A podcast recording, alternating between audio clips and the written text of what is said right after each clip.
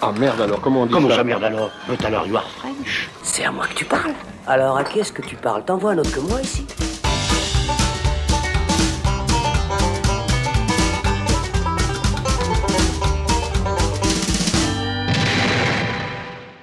Salut les cinéphiles, bonjour ou bonsoir à tous, c'est Alex, bienvenue dans ce nouveau format du Saloon, réalisé dans la situation un peu spéciale que nous connaissons en ce moment avec le coronavirus, confinement ou non, je vous avais dit dans notre dernier épisode consacré à James Bond que le Saloon ne vous laisserait pas tomber, et bah on tient notre parole à distance, et même avec une qualité de son qui laisse un peu à désirer, l'équipe du Saloon se réunit pour continuer à faire vivre la passion du cinéma, et puis aussi pour vous recommander plein de bons films à voir chez vous.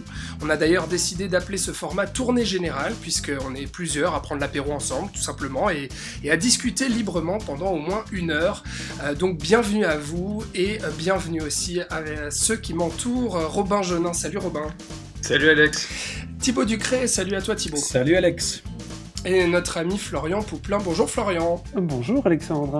Est-ce que euh, tout va bien par chez vous, les amis? La pêche. Mais oui, il fait grand beau, c'est formidable. La frite, super. Bon, alors pour ces premiers épisodes de tournée générale, on s'est dit euh, que cette situation de pandémie et de confinement à la maison euh, ins nous inspirait euh, pas mal de films et, et, notamment plusieurs genres de cinéma qu'il était bon d'explorer pour vous faire découvrir ou redécouvrir plein de films qui sortent un peu des sentiers battus. On commence aujourd'hui avec le genre du huis clos, soit l'enfermement de personnages dans un seul lieu ou même dans une seule pièce. Vous noterez quand même comme on est sadique. On va donc chacun vous présenter un film, un huis clos, tout registre, toute nationalité et toute époque confondue. Il y aura donc The Guilty de Gustav Möller, Le jeu de Fred Cavaillé, Le crime était presque parfait d'Alfred Hitchcock et enfin L'ange exterminateur de Luis Buñuel. À la fin de l'émission, on vous fera quelques petites recommandations en plus parmi les grands incontournables du huis clos et puis aussi d'autres recommandations libres qui touchent de près ou de loin à l'actualité. Mais avant de commencer à parler des films, c'est qui ou plutôt c'est quoi le huis clos Notre cher Thibaut Ducret, je me tourne vers toi, euh, celui qui pose les contextes mieux que personne, bien sûr. Eh bien, éclaire-nous de ton savoir. Et à la manière de l'humoriste suisse Yann Marguet, je te l'avais promis, hein, le huis clos, définition. à quelle pression tu me mets J'entends le violoncelle au loin. Alors, euh, écoute, le, le, huis clos, effectivement, c'est comme on va le voir dans cet épisode, c'est un genre qui peut être décliné finalement en plusieurs formes assez différentes.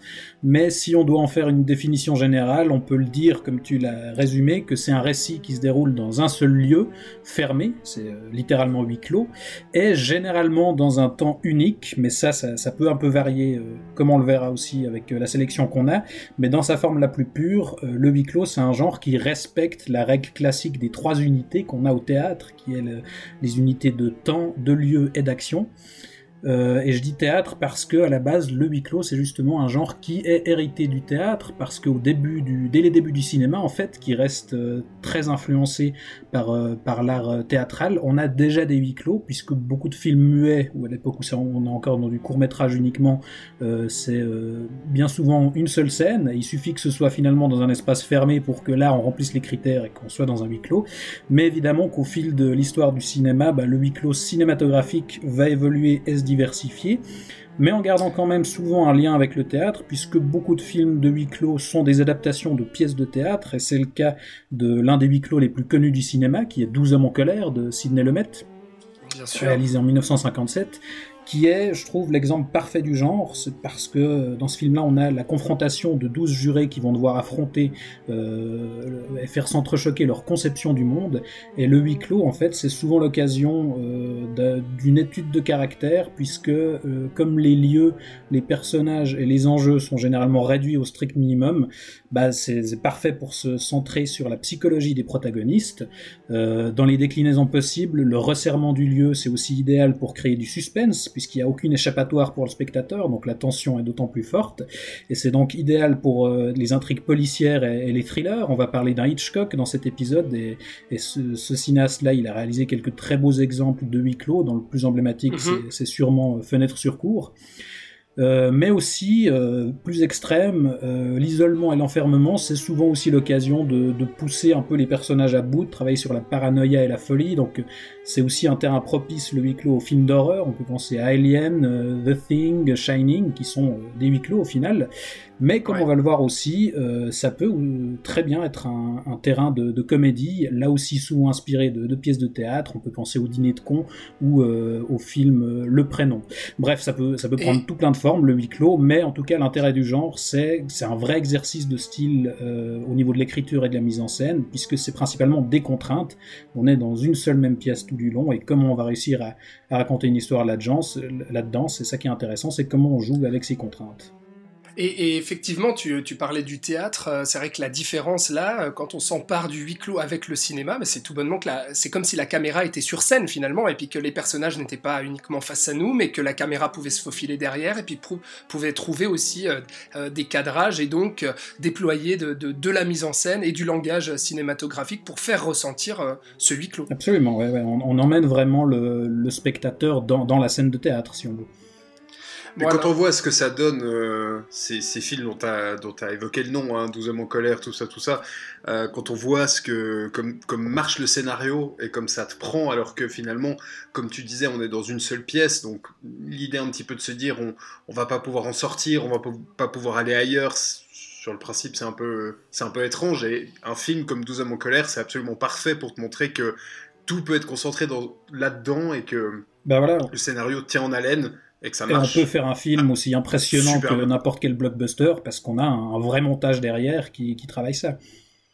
C'est ça. Et euh, je pense que certains, certains euh, auditeurs ou certaines auditrices qui nous écoutent euh, se disent mais pourquoi ils nous recommandent des huis clos alors que justement on peut pas sortir de chez nous? J'ai pas du tout envie de ça en ce moment. Mais au contraire, je pense que c'est pour ça qu'on vous recommande ça, c'est parce que pour nous le, cinéma est une forme aussi d'échappatoire et puis permet aussi de justement de, projeter que ce soit nos peurs, nos craintes ou autres à travers un écran. Et, je pense que c'est aussi pour ça qu'on va recommander les les, films de ce soir. Voilà, se, se, confronter aux, angoisses pour pouvoir mieux les gérer. Exactement. Tout à fait. Bon, et bien sans plus attendre. Et, euh, promis, dans les films dont on parle, il n'y a pas de virus.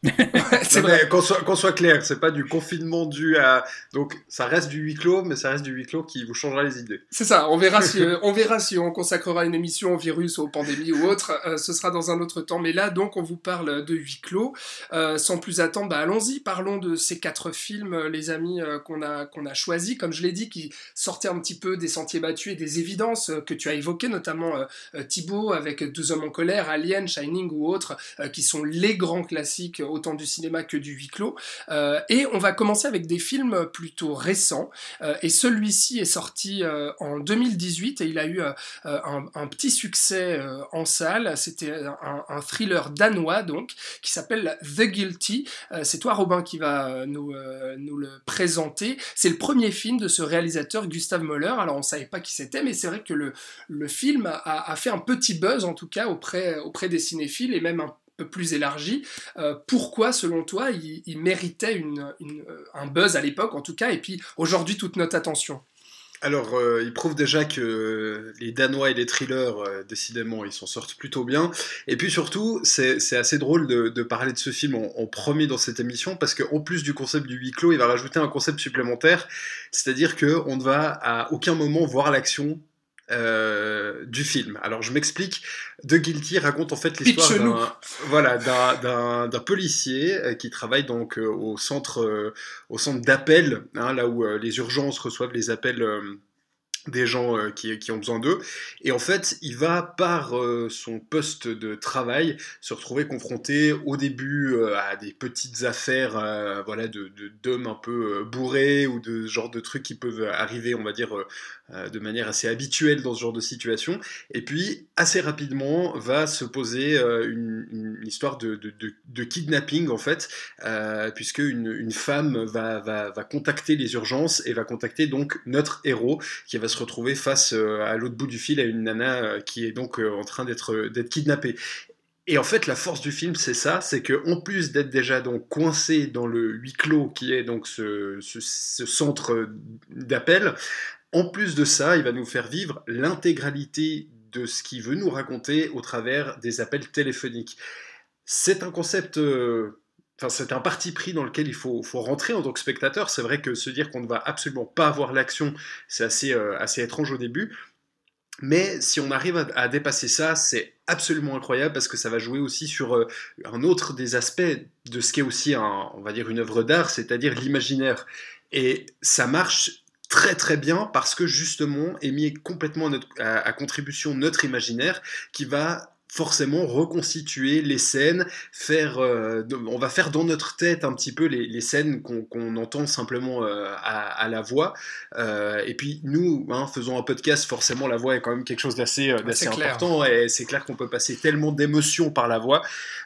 Et là, ça prouve totalement cette, mécanique-là et on va suivre en fait ce, policier qui va devoir essayer de sauver cette femme de résoudre en fait ce, ce- ce mystère-là en ne sortant pas euh, de, de sa pièce, donc en devant euh, appeler euh, euh, le, le commissariat de police euh, le plus proche, en devant appeler la voiture qui est en train de les, les, les- courser pour en fait réussir à apprendre que c'est une camionnette grise, patati patata. Donc c'est comme ça en fait que l'histoire va se créer et, euh, et c'est c'est un voilà c'est un, une dose d'adrénaline dans notre dans notre tête et c'est cool. Ouais, et puis c'est un très bon exemple, je pense, pour commencer l'émission, parce que là, on est vraiment avec un pur huis clos euh, au, au sens euh, vraiment strict du terme, c'est-à-dire que le, la caméra ne sort jamais de- de- d'une pièce unique, euh, Jamais, coup, ouais. dans ce, dans Ouais. ce film-là. Oui, complètement. On n'en sort jamais. Euh, D'ailleurs, il y a, allez, je vais dire peut-être trois acteurs. C'est-à-dire qu'on a vraiment l'acteur principal et puis deux de ses collègues qui ont juste une ou deux interactions avec lui. Sinon, tout est focalisé sur, euh, donc sur, euh, sur l'acteur principal. euh, et toute la mise en scène va être basée autour de ça. Toutes les, subtilités aussi vont passer bah, justement par, le- téléphone. Et c'est là où euh, on se fait complètement embarquer. En tout cas, moi, ça a marché, euh, ça a marché complètement sur euh, aussi le scénario qui peut du coup forcément te surprendre avec quelques, quelques twists, quelques trucs qui t'amènent un petit peu où il a envie. Mais vraiment sur le travail de la voix, on, entend tout. C'est-à-dire que quand je vous dis ça, c'est qu'il y a un moment par exemple où on est au téléphone avec les, deux agents de police qui arrivent dans un appartement où a eu lieu un, drame. Et donc on a juste le, en fait, la transcription de l'agent de police au téléphone. Et euh, c'est encore plus glaçant parce que c'est clair qu'on a peur de l'inconnu, ça c'est évident, Mhm. et quand en plus tu le vois pas et que c'est à toi de l'imaginer, c'est toujours pire que la réalité. C'est vrai qu'elle est, vraiment terrifiante cette, scène de, de la recherche dans la maison parce que, enfin, comme tu le dis, le, il- la, la force du film, c'est que il, il guide, enfin, tout passe vraiment par le son. D'ailleurs, ça s'ouvre euh, sur un plan du, du casque du héros, donc on- il y a vraiment une, la place du son qui est dès le départ euh, euh, soulignée, quoi. Et, et effectivement, cette scène-là, l'absence d'image, elle accroît la tension parce qu'on découvre petit à petit ce qui s'est passé. Et la découverte finale qui est relatée au téléphone, elle est d'autant plus glaçante, comme tu dis, parce qu'on peut qu'imaginer ce que ça donne euh, visuellement, quoi. Ce qui est- ce très Ouais, et intér- puis le... Oui, pardon. Oui, non, moi, ce que je, je voulais juste revenir sur le fait de la voix. Euh, donc, je suis complètement d'accord avec vous sur l'utilisation du son qui est en fait euh, la base du film. Euh, moi, ce que j'ai trouvé, euh, au-delà donc de la voix elle-même des personnages, je trouve qu'il y a eu un travail et un mixage de fou sur tous les bruits et sur toutes les ambiances. Mhm. Moi, ce qui m'a- clairement. moi, ce qui m'a beaucoup marqué, c'est euh, tout ce qu'on entend quand on est dans le van avec donc le kidnappeur et la, la kidnappée. C'est-à-dire qu'il pleut, donc on entend la pluie. Il y a tout ce qui est essuie-glace, il y a le bruit du moteur. Et tout est fait en fait pour que le son crée un espace dans lequel l'histoire va se dérouler en fait. Et, euh, et j'ai trouvé ça excessivement fort. L'imagination arrive, mais le son est tellement bien fait que c'est comme si on le voyait. J'ai trouvé ça. Enfin, c'est un des rares films qui utilise euh, aussi bien le son pour euh, pour créer tout un espace et où tout va se passer, presque tout. C'est vrai. Par contre, moi, les- la limite que j'ai euh, avec, avec ce film, même si euh, je, suis- je suis aussi, euh, enfin, je recommande tout à fait le film, hein, comme vous, je suis assez conquis, mais la limite que je poserais justement, c'est qu'il se repose énormément sur sur le son, l'imaginaire et donc et, et la force aussi de son scénario et de, de ses rebondissements et notamment d'un fameux twist dans le film que, que vous avez cité. Mais je trouve justement qu'en termes de en termes de mise en scène, le film atteint aussi assez rapidement ses limites en fait. Alors ça, ça Bah, dépend de clair quelle mise en scène est- tu parles. Parce que la mise en Mais- scène visuelle, certes, mais la mise en scène du son est Oui, c'est exceptionnelle. c'est vrai. Tout à fait. Et mais au niveau du son, mais c'est vrai que visuellement, je, je trouve le film un peu limité. Ouais. Euh, Mais en même temps, Mais avec le, le, le- le parti pris que tu poses sur la table, c'est évident que c'est pas un film de mise en scène visuelle. Ça, c'est clair Bah, et net. C'est comme, le à dit très bien Florian. Je suis pas tout à fait d'accord parce que je, je trouve que justement, enfin, effectivement, comme tu le disais, la caméra reste littéralement collée au visage de l'acteur principal tout du long. Et je, trouve malgré tout qu'il arrive à se renouveler et à pas nous faire euh, les mêmes plans tout du long. Et il y a un jeu aussi sur la durée des plans quand euh, le personnage apprend des choses euh, de plus en plus terribles. Il joue sur la longueur des plans aussi sur son, visage, sur les silences. Il y a vraiment, je trouve, une, variété dans, la façon de, filmer ce clos. Euh, et dans le jeu de, de jeu, effectivement, l'acteur est excellent aussi, Mhm. mais, euh, mais je trouve que c'est loin d'être un truc hyper plan-plan où tout est basé sur le son. Évidemment que Non, le son joue une importance capitale, mais il y a aussi Ouais. la vraie mise en scène, je trouve. Complètement. Et puis, euh, et puis ce qu'il y a aussi de, de, de- qui, qui, marche très bien et qui rajoute une couche supplémentaire, c'est que le scénario aussi a, a l'intelligence de, de, de rajouter en fait une, une, une toute petite histoire secondaire. Mais alors vraiment, le, terme secondaire est, vraiment très très important ici, c'est-à-dire que c'est vraiment en filigrane, mais on, apprend qu'en fait ce- ce- cet agent de police a des, a des antécédents et et a quelque chose à, à, se reprocher. Et euh, ça va pas prendre une place absolument majeure dans, le récit, mais c'est suffisant pour que on n'ait pas cette simple couche en fait de l'agent qui doit absolument euh, sauver la, la victime par téléphone, mais ça rajoute un tout petit peu plus de profondeur qui, qui fait que effectivement on a, on a quelque chose en termes de scénario qui se tient et qui est euh, vraiment euh, assez, assez captivant pour, pour le film qui qui honnêtement pour les standards actuels n'est pas très long parce que faire erreur il fait une heure et demie à peu près. Mais, euh, mais vraiment on est, on est, on est pris on est, on est tenu euh, dans, dans l'attention du film euh, pra- pratiquement en continu Ouais, mais effectivement, cette intrigue euh, secondaire, ce qui est intéressant, c'est que ça donne petit à petit une vraie épaisseur au personnage. complètement. Parce qu'au au début, on comprend pas très bien ce dont il s'agit. Il téléphone à quelqu'un, on sait pas qui c'est, pour euh, lui parler d'un truc qui va avoir lieu le lendemain, et on comprend petit à petit euh, ce, ce dont il s'agit, et on aura la réponse définitive qu'à la toute fin. Donc c'est vraiment aussi un, un fil rouge. Ça me fait, euh, ce film me fait penser, vous fait peut-être aussi penser euh, à un film américain qui était sorti en 2013 euh, qui s'appelait The Call, justement avec Halle Berry. oui, ça vous fait Ouais. marrer. Parce qu'effectivement, justement, et je pense que la comparaison elle est bonne. Alors pourquoi ça nous fait Bah, penser? C'est Parce comment foirer ce concept-là. Exactement. C'est, c'est-à-dire que c'est le même concept. Halle Berry, elle joue justement une, euh, une, une opératrice d'un centre d'appel d'urgence aussi, qui va recevoir un appel. Et puis au début, on, pareil, on sait pas, une jeune fille en danger, euh, qui, est, qui est aussi séquestrée, il me semble, ou en tout cas pourchassée euh, par un individu. Et en fait, le film va complètement foirer son concept de huis clos parce qu'il va pas du tout le tenir. Et il me semble qu'au bout de peut-être la moitié du film, euh, le, le film sort en fait et essaie de, dé- de déployer un scénario Ah ouais, de même pas thriller. la moitié, je crois que c'est beaucoup plus rapide. Ah, tu... On voit constamment ce qui se passe à l'extérieur. ah c'était beaucoup plus rapide, ah, pas dans mon souvenir. Ouais, il me semble. Je croyais qu'il tenait un moment. Mais enfin voilà, en gros, c'est vrai qu'il y a, y y ce film-là qui était un exemple. Et, et The Guilty en est très proche dans le, dans le concept et le plot. Mais en revanche, euh, il, il est, il est un bien meilleur exemple de huis clos euh, tenu euh, dans, Ah, dans son là concept. il, il ne, il ne- il ne casse aucune des règles du, du huis clos bien au contraire il s'en rajoute une supplémentaire c'est-à-dire euh, on ne va même pas faire l'action dans le lieu du huis clos donc, euh, donc euh, non il a, il a presque une, une double contrainte, on va dire, sur, sur son film. Mais, euh, mais vraiment, si euh, voilà, les, les, les- c'est un, un excellent thriller pour euh, tout- toutes les raisons qu'on a, qu'on a citées là. Mhm. Je mettrais peut-être un tout petit bémol, mais alors là, c'est vraiment pour, euh, pour chipoter. Où effectivement, je pense que c'est un film qui, je pense, supporte mal les, les revisionnages. Moi, je suis pas d'accord. Euh, tu- T'es pas d'accord? Ok. Bah, non, moi- parce que je l'ai- écoute, je l'ai vu une deuxième fois euh, pour, Ah ouais pour compléter juste mon, mon argument. Je l'ai vu une deuxième fois euh, au, au- au NIF l'année passée. J'avais aussi été conquis par le film et, et toujours convaincu de sa, de sa qualité. Par contre, c'est vrai que forcément, ayant moins l'effet de surprise, euh, Bah alors, voilà, été peut-être un peu moins. La tension est moins là. Moi, du coup, au contraire, la, la première fois que je l'avais vu en salle, euh, j'avais été complètement pris, donc vraiment euh, com- complètement pris par le, le rythme et par le côté thriller.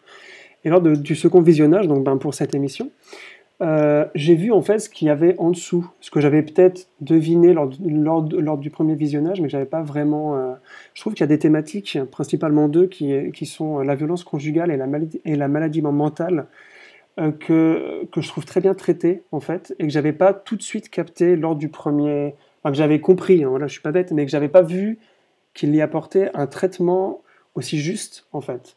Parce que euh, quand, il le quand il la kidnappe, ou quand on a toutes ces choses qui se passent dans l'appartement après, euh, j'ai vraiment eu peur à ce moment-là, parce que je me suis dit, et vu que le film est crédible en fait en soi, les gens qui doivent recevoir ces, ces coups de, de genre téléphone, qui doivent répondre à ça, c'est super lourd en fait. Et je- ça, Ouais. je l'avais pas, je l'avais pas ressenti au premier coup.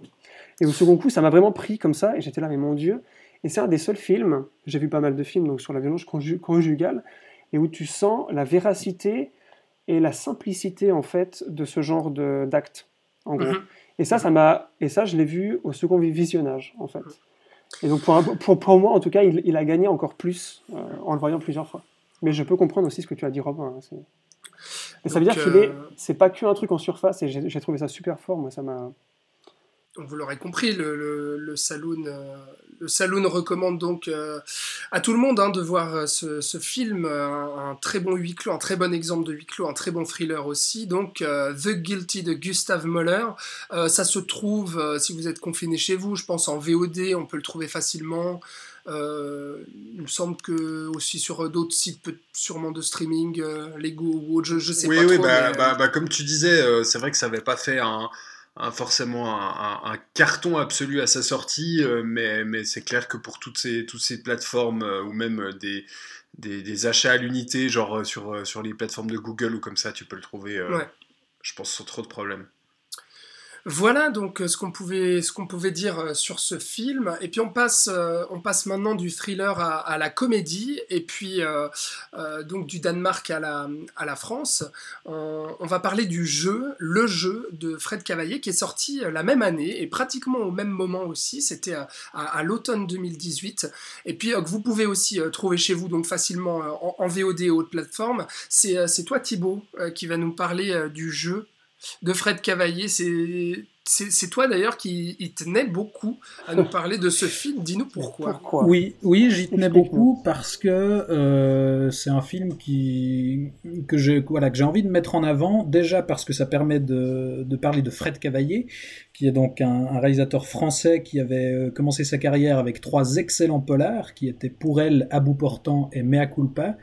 Euh, qui étaient tous les trois des, des, propositions assez rares finalement dans le cinéma français, puisqu'on avait là vraiment des, des, films de genre nerveux avec des vraies séquences d'action hyper efficaces. Enfin, moi, il n'y a, a, pas beaucoup d'autres films dans lesquels j'ai pu voir euh, Vincent Lindon avec un flingue. Donc, pour ça, ça, voilà, ça, ça, vaut le coup. Il prouve qu'avec ce genre d'acteurs français, on peut aussi faire des, des stars de cinéma d'action finalement. Mm-hmm. Et après ces trois excellents films, euh, Cavaillé il s'est penché vers la comédie. Alors je ne sais pas si c'est par choix ou parce que c'est compliqué de faire autre chose actuellement dans le cinéma français. Et il a enchaîné avec une comédie avec Danny Boone euh, qui s'appelle Radin. Alors que j'ai tenté de regarder, mais j'avoue que j'ai pas tenu plus de 20 minutes, euh, entre autres à cause de Danny Boone. J'ai vraiment fait un effort, mais c'est très compliqué. courageux. Et il a enchaîné avec une autre comédie beaucoup plus réussie, je trouve, qui est donc Le Jeu, euh, et qui raconte donc l'histoire d'un couple de quarantenaires qui reçoit un soir euh, cinq amis d'enfance pour souper. Et ce souper a lieu à un soir d'éclipse de lune, ce qui a son importance, puisque, comme on le, dit au, début du film, durant euh, ce genre d'événement, tout peut se produire. Et là, effectivement, ce sera pas une simple soirée de retrouvailles comme ce groupe a l'air d'en faire assez régulièrement, puisque à un moment pendant le souper, l'hôtesse de la maison propose de jouer un jeu qui consiste à ce que chacun mette son smartphone au milieu de la table pour toute la soirée et que euh, durant toute la soirée, ben, chaque communication doit être partagée avec tout le monde. C'est-à-dire que chaque message qui sera reçu devra être lu à voix haute, chaque appel devra être décroché et mis sur haut-parleur. Évidemment que les gens seront un peu sceptiques au départ quand elle propose ça, puisque ces sept personnages ont tous des secrets, ils ont tous quelque chose à cacher. Tu nous as pas dit qui c'était euh, au casting, parce que le casting est assez gratiné quand même. Alors, hein. j'allais y venir, mais si tu veux, je, je laisse Effectivement, on a, on a une belle brochette euh, d'acteurs, puisqu'on a Bérénice Bejo, Stéphane de Groot, Roche Dizem, Suzanne Clément, euh, Grégory Gadebois, Doria Tillier et Vincent Elbaz. Vincent Elbaz. L'inénarrable Vincent Elbaz. Donc là déjà ça, promet une, confrontation euh, assez sympa, quoi, puisque la majorité de ces acteurs sont, sont plutôt bons.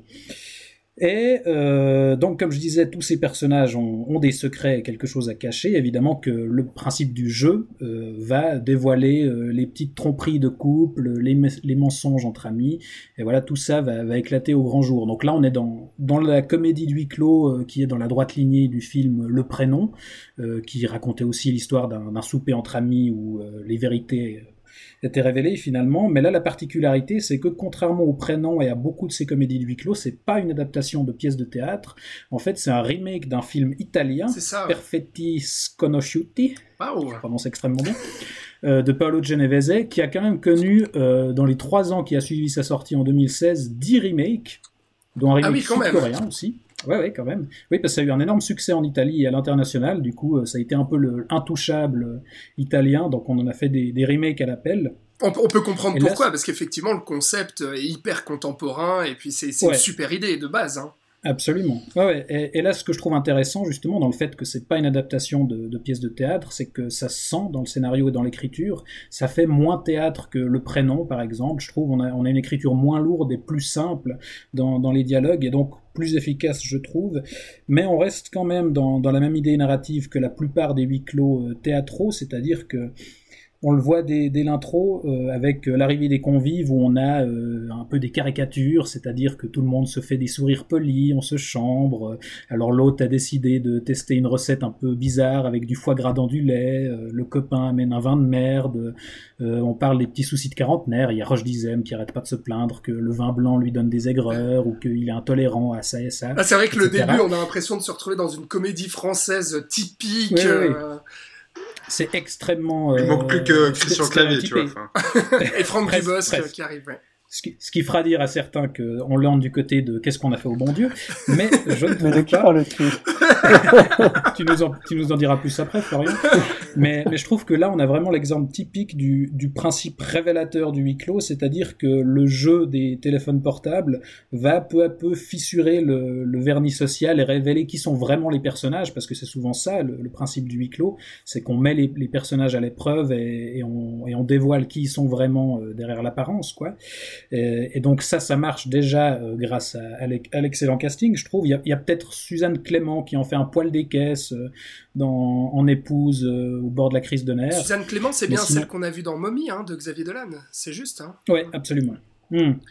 Là, peut-être qu'elle elle surjoue un peu par moment, mais, mais sinon, je trouve qu'ils sont, ils sont tous euh, assez Oh, convaincants. Vincent Elbaz, quand même. Mais Vincent Elbaz qui joue un beauf, alors ça marche.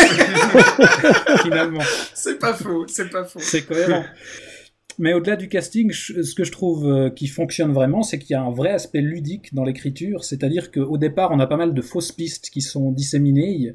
Euh, dès le premier plan, on a un personnage qui a l'air de, de regarder des, des photos un peu louches et, et donc euh, on, on se dit qu'il doit bien cacher quelque chose. Mais euh, ce qui est intéressant, c'est que les personnages les plus louches seront pas forcément les plus coupables. On va un peu jouer là-dessus. Euh, tout en gardant l'idée qu'au final, euh, tous les personnages, du plus noble au, plus grand connard du groupe, finalement, ils mentent tous pour une raison ou une autre. Ils ont tous quelque chose à cacher. Alors, c'est des petits trucs pour certains, euh, d'autres plus gros secrets, mais dans tous les cas, ils mentent tous. Donc, on, met ça à jour et finalement, personne n'est épargné. Et, ce qui est vraiment, vraiment chouette, c'est que on a aussi un, un rire assez jaune, c'est-à-dire qu'on a de la comédie, mais on joue beaucoup sur le malaise. C'est-à-dire que les situations sont, sont souvent, enfin, je, voilà, je trouve qu'on a, par exemple, rarement montré à quel point un, un couple qui s'engueule à table, ça peut être gênant pour, pour les convives autour de la table. Euh, Il y, a, y a ce passage euh, assez génial où Roche Dizem essaye de tricher avec le jeu euh, et finit par se faire avoir euh, par son propre stratagème et, et être obligé de se faire passer pour ce qu'il n'est pas, sans trop en Parce révéler. qu'il veut échanger son attel avec son pote, en fait. Parce que lui, il Voilà, reçoit des photos, ça- euh, il reçoit des nudes, en fait, tous les soirs à une certaine heure. Et puis il dit à son pote, non, non, là, si je reçois le nudes à 21h, ça va pas aller. Faut qu'on échange nos natels, quoi.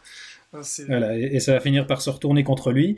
Et, donc on a des passages comme ça assez drôles, mais aussi je trouve des moments assez terribles. Il y a par exemple l'appel de, la fille de, de Stéphane de Groot et Bérénice Bejo, euh, qui a un moment où tout d'un coup, là, on est vraiment dans du malaise et, dans, un- truc euh, assez terrible, notamment pour un des deux parents. Et, on alterne comme ça entre des trucs euh, assez ridicules et assez grandiloquents et des, vraies scènes de, drame familial ou, social, tout bêtement. Et, donc voilà, on a, un- je trouve un film qui tient en haleine jusqu'au bout, qui, arrive à, assumer pas mal de, enfin, à enchaîner pas mal de rebondissements, certains un peu trop gros, parce que je pense qu'on a par exemple peut-être une tromperie de trop, le, Mhm. le coup de la boucle d'oreille sans trop en révéler, l'effet est intéressant, mais, mais, mais ça n'a pas beaucoup de sens au niveau narratif. Mais sinon, euh, voilà, on a une vraie comédie, euh, une, une satire sociale qui, qui arrive à, à, être méchante comme il faut et, divertissante à souhait. Ouais. Et puis Fred Cavaillé, mine de rien, euh, euh, même si sa, sa, sa, mise en scène n'est pas, n'est pas au niveau des grands, euh, en termes de huis clos, hein, je parle, mais je trouve qu'il joue assez bien quand même sur, sur les regards en fait de ces personnages, et puis sur justement le malaise qui se crée, et puis les non-dits qui peuvent se cacher derrière les visages et derrière les, les regards en fait de chacun euh, qu'ils peuvent se lancer. Là-dessus, euh, je trouve qu'il joue bien aussi la tension, le suspense euh, avec, avec sa mise en scène justement. Ouais, absolument. Il est, je pense qu'il il transcende moins le genre que, que certains autres cinéastes, mais euh, il arrive à montrer ce qu'il faut et surtout à, à enfin, je trouve qu'il dirige assez bien ses acteurs et qu'il les met bien en valeur, ouais. euh, comme tu le dis. Avant qu'on parle de peut-être ce qui va nous, nous, diviser sur le film, qui est, qui est la, la, la, la, toute fin et puis la morale du film, peut-être Robin, Florian, qu'est-ce que, qu'est-ce que vous en pensez? Parce que moi, globalement, je rejoins ce qu'a dit, euh, ce qu'a dit Thibaut. Hein. Euh, bah écoute, moi j'ai, passé plutôt un, un moment, euh, un moment agréable effectivement parce plus que, que devant comme... Radin. Alors écoute, je n'ai pas vu Radin, mais euh, mais je, je, pense qu'il y a assez peu de doutes euh, là-dessus, ouais. Ouais, ouais, clairement. Euh, je suis assez d'accord avec Thibaut, effectivement, c'est assez divertissant, ça, la, la, le côté euh, satire, satire marche, marche assez bien. Moi, je dirais peut-être que effectivement, euh, pour euh, quelque chose qui est quand même un peu vendu, en tout cas à la base pour une comédie, alors évidemment, euh, l'humour est très très très subjectif. je pense qu'il m'aurait, j'aurais bien apprécié rire un tout petit peu plus. Et puis, je pense effectivement, comme disait Thibaut, où il y a effectivement beaucoup de rebondissements internes au groupe. Il y en a peut-être un peu beaucoup. Enfin, à la fin, ça devient presque un peu. Euh, un peu artificiel, tu trouves euh, Presque un peu artificiel parce que en fait, euh, lui, en fait, il l'a trompé avec elle, puis elle, puis lui, puis machin, puis enfin, un peu comme si euh, on avait presque forcé que chaque personnage ait un un, rapport conflictuel avec un autre en fait. Et je trouve qu'il y en a presque un peu beaucoup, ce qui fait que peut-être sur la deuxième partie euh, du, du, film, j'étais un peu moins dedans parce que pour moi c'était un peu une accumulation de, de, de, de choses, euh, de choses pas, pas, très chouettes, il faut bien l'avouer. Mais c'est vrai que sur l'aspect euh, divertissant, ça marche plutôt bien et j'ai passé un, un, un, bon moment. Ouais. C'est surécrit pour toi aussi, Florian? Alors, euh, oui, c'est surécrit au niveau des, au niveau de tout ce qui est dialogue. Je trouve que c'est pas très très naturel. Mais ça, c'est un, c'est vraiment une des moindres choses que j'ai trouvé au film. Moi, je trouve qu'il a un point de départ qui en fait m'a complètement fait déconnecter. Bah, c'est que... le but. non, non, mais déconnecté de la, déconnecté de la cré crédibilité du film en fait. Oui, oui. Et non, qui fait que bah, pour le reste, j'ai pas du tout. Euh... C'est en fait, je ne vois à aucun moment que ces gens sont, sont amis, en fait. Tout ce qui se passe au tout début, bah donc toutes les petites moqueries, euh, tout ça, je trouve ça excessivement méchant. Et je me suis très vite oh, posé la question, alors. mais qui sont ces gens qui se connaissent depuis 35 ans, donc parce que de, depuis qu'ils sont genre à, genre à l'école, et qui euh, se lancent des trucs, mais c'est pas de la moquerie, c'est de la moquerie méchante. Et toute la scène d'installation, qui dure un quart d'heure ou une vingtaine de, de, minutes, se résume à ça. Et donc, pour moi, à la fin, j'ai jamais connu un ami comme ça, hein, donc euh, j'ai pas compris. Il bon, y a moi quand même, est... Florian. Hein. Oui, mais, mais... mais, tu n'es pas son ami. Toi. Ah oui, si, si tu veux, si tu montres, si tu commences ton film par montrer des gens qui en fait sont amis parce qu'en fait ils le sont depuis 35 ans et que ben, bah, on va garder les mêmes potes, mais qu'en fait on C'est ça l'idée, hein. Bah alors, ben oui, mais alors bah, c'est peut-être ça l'idée. Alors, ok, mais alors tout ce qui se passe après euh, ne fait aucun contraste avec ce qui est avant. C'est-à-dire que tout début du film, ce, euh, ils sont cons les uns envers les autres, et pendant tout le long du film, c'est que ça. Du coup, moi, des personnages caricaturaux qui n'évoluent pas pendant une heure et demie de film, disons, oh. disons que ça m'a pas du tout intéressé en fait. Pour, et, bah, bah, et c'est un, autre, un autre truc que j'ai eu aussi, c'est que ce sont des stéréotypes. Ça, il n'y a pas de problème du moment que c'est au début. Mais euh, pour moi, un, film qui ne, qui ne tente pas de casser un stéréotype ou au moins de, de nuancer ça, euh, pour, enfin, moi, ça ne, ça, ça, ça ne m'accroche pas et je n'en retiens rien. Et la preuve, c'est que ce film, on n'en aurait pas parlé aujourd'hui, je l'aurais complètement zappé. Euh, et, et, je rejoins ce que vous disiez avant sur le fait que, qu'à la fin, ça fait un peu too much quand même. Bah, C'est-à-dire Voilà. sans révéler, hein, pour, euh, pour ceux qui nous écoutent et qui qui, qui l'ont pas encore vu, euh, c'est qu'en gros, il y a... euh, Ah, je sais pas comment dire sans spoiler, c'est affreux. Euh, Bah, Il y a un élément fantastique. Il y a un élément fantastique qui rentre en faux. compte et qui finalement annule, en fait, euh, sans, sans trop en révéler, mais qui annule pas mal de choses et de conséquences qui, qui, qui auraient pu euh, avoir lieu dans le film. Et puis sur la morale aussi, qui, qui finalement contredit un peu tout ce que je trouve le film essayait de nous dire en fait sur Mhm. les non-dits et le mensonge.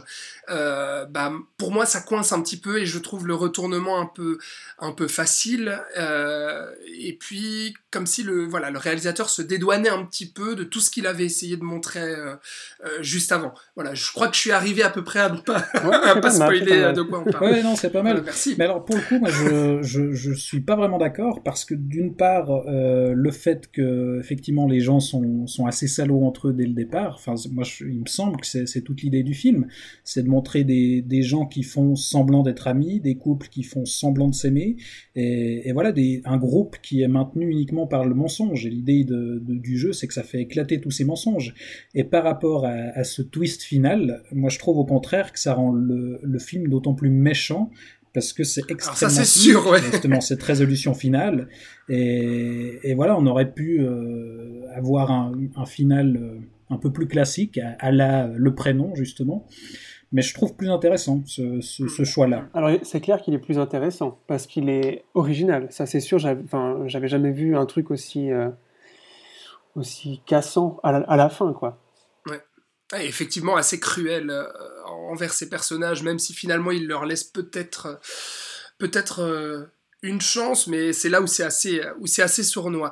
Euh, huis clos du coup, euh, huis clos qui là ne se déroule pas dans une seule pièce ou du moins presque, mais en tout cas dans une dans un appartement. La caméra ne quitte jamais euh, l'appartement, euh, Sauf à la fin. euh, jamais, sauf à la fin. début si on est la juste- fin. la caméra Ouais. est juste dans la rue, mais bon, euh, on peut considérer, pas bien on, peut considérer que c'est quand même un huis clos aussi assez, assez strict là pour, euh, pour le coup. Et c'est un film aussi qui, euh, on parlait des remakes avant, c'est un film qui est dans le Guinness Book comme étant le film le plus remaké de tous les temps. Ah ouais, d'accord. Il en a eu 10, enfin, comme a dit Thibaut avant. Ouais, et je voulais caser ça avant qu'on qu'on passe à l'autre film. Et le remake espagnol est signé par le très bon euh, Alex de la Iglesia, un réalisateur espagnol Ah. de genre, Ah je oui, pense il a que fait vous, ça. vous connaissez. mais il l'a fait ça il l'a fait quand? Euh, il y a très peu, bah, je crois que c'était l'année passée, Ok. et il y a encore d'autres Ah ouais, qui tiens. sont en cours. hein. Ah, d'accord. voilà, c'est c'est un, un phénomène. Mais effectivement, voilà, je trouve vraiment que cette idée du smartphone, elle, elle nous confronte en fait directement euh, à, à notre société euh, actuelle et contemporaine, et c'est c'est là-dessus où c'est très fort en fait. Bah, bah à part ça, euh, je, me, je me permets, hein, vu qu'on est un, un tout petit peu plus euh, à la cool que d'habitude, tu, tu mentionnes Alex de la Iglesia, euh, qui avait fait avant ça un autre huis clos, qui s'appelle El Bar. Enfin, il en a Ah, fait il d'autres, mais d'autres avant. notamment ouais, El Bar. Migrant Noche encore avant effectivement, Noche aussi. Enfin, Il Grande Noche, c'est ça, non? Migrant Noche C'est Ouais, vrai, euh, Elbar, on aurait pu le conseiller celui-là Elbar, aussi. Elbar, on aurait pu le conseiller aussi parce que. Moi j'avais prévu d'en parler à la fin Ah, pardon. ça- Oh là là. mais, mais vas-y je. Je grille tes cartouches. Euh, non, mais alors pour faire une petite parenthèse, Elbar effectivement euh, qui est qui est vraiment euh, intéressant parce que c'est aussi un thriller donc euh, où en fait on va se retrouver avec euh, c'est c'est à Madrid sans faire erreur en fait euh, des, personnes qui ne se connaissent pas, qui viennent de, de différents euh, endroits, horizons, etc., se retrouvent dans un bar, d'où le titre. Et un matin, en fait, ils sont pris au piège parce qu'il se passe quelque chose. euh, C'est l'apocalypse. Un c'est- sniper c'est à un- l'extérieur. Un sniper à l'extérieur qui, qui, euh, qui euh, descend euh, toute personne qui essaye de sortir du bar. Et de là commence un huis clos, bah, forcément dans le bar, etc. etc. Et ça, c'est euh, voilà, une, petite, euh, petite parenthèse recommandation avant qu'on y revienne à la fin. Mais c'était euh, c'était très, Très bien, bien. le bar. Voilà. Bon, donc le jeu, euh, moi je, je suis donc Thibaut pour vous recommander ça. Ce qui est un peu moins le cas donc de, de Robin et, et- et Florian qui sont un peu plus tièdes sur le film. Vous l'aurez donc compris. Tiède ou froid? Ouais, ah, carrément, carrément. Mais, euh, mais bon, une, une comédie française. euh, Ah, c'est la seule comédie qu'on va recommander ce soir donc C'est euh, vrai, puisque là on va. enfin ce soir Oui, aujourd'hui, je sais pas quand est-ce que vous nous écoutez, mais j'espère que vous passez du bon temps euh, avec nous. Euh, on, va, on va sortir de, de la France pour aller euh, direction les, les États-Unis. Et puis. Est-ce que tu as ton autorisation pour faire ça? Alors en ce moment, c'est compliqué. Et puis on va remonter aussi, on va remonter aussi dans le temps. On va vous parler de d'Alfred Hitchcock. C'est moi qui m'y colle. Euh, et puis, c'est donc un, thriller euh, aussi, ou plutôt un, film, un film à, énigme ou un whodunit presque, euh, si on veut. Hitchcock, c'est vrai que c'est un, maître incontesté du suspense, c'est sûr, mais, mais aussi du huis clos. Tu avais cité Fenêtre sur cour, La Corde, Thibaut tout à l'heure. Il y a aussi Lifeboat, qui est, un film un peu plus vieux d'Hitchcock, qui se passe entièrement sur un bateau. Et là, en fait, dans le. C'est un huis clos en plein air. C'est ça, un huis clos en plein air. Et puis là, on le parler de psychose aussi.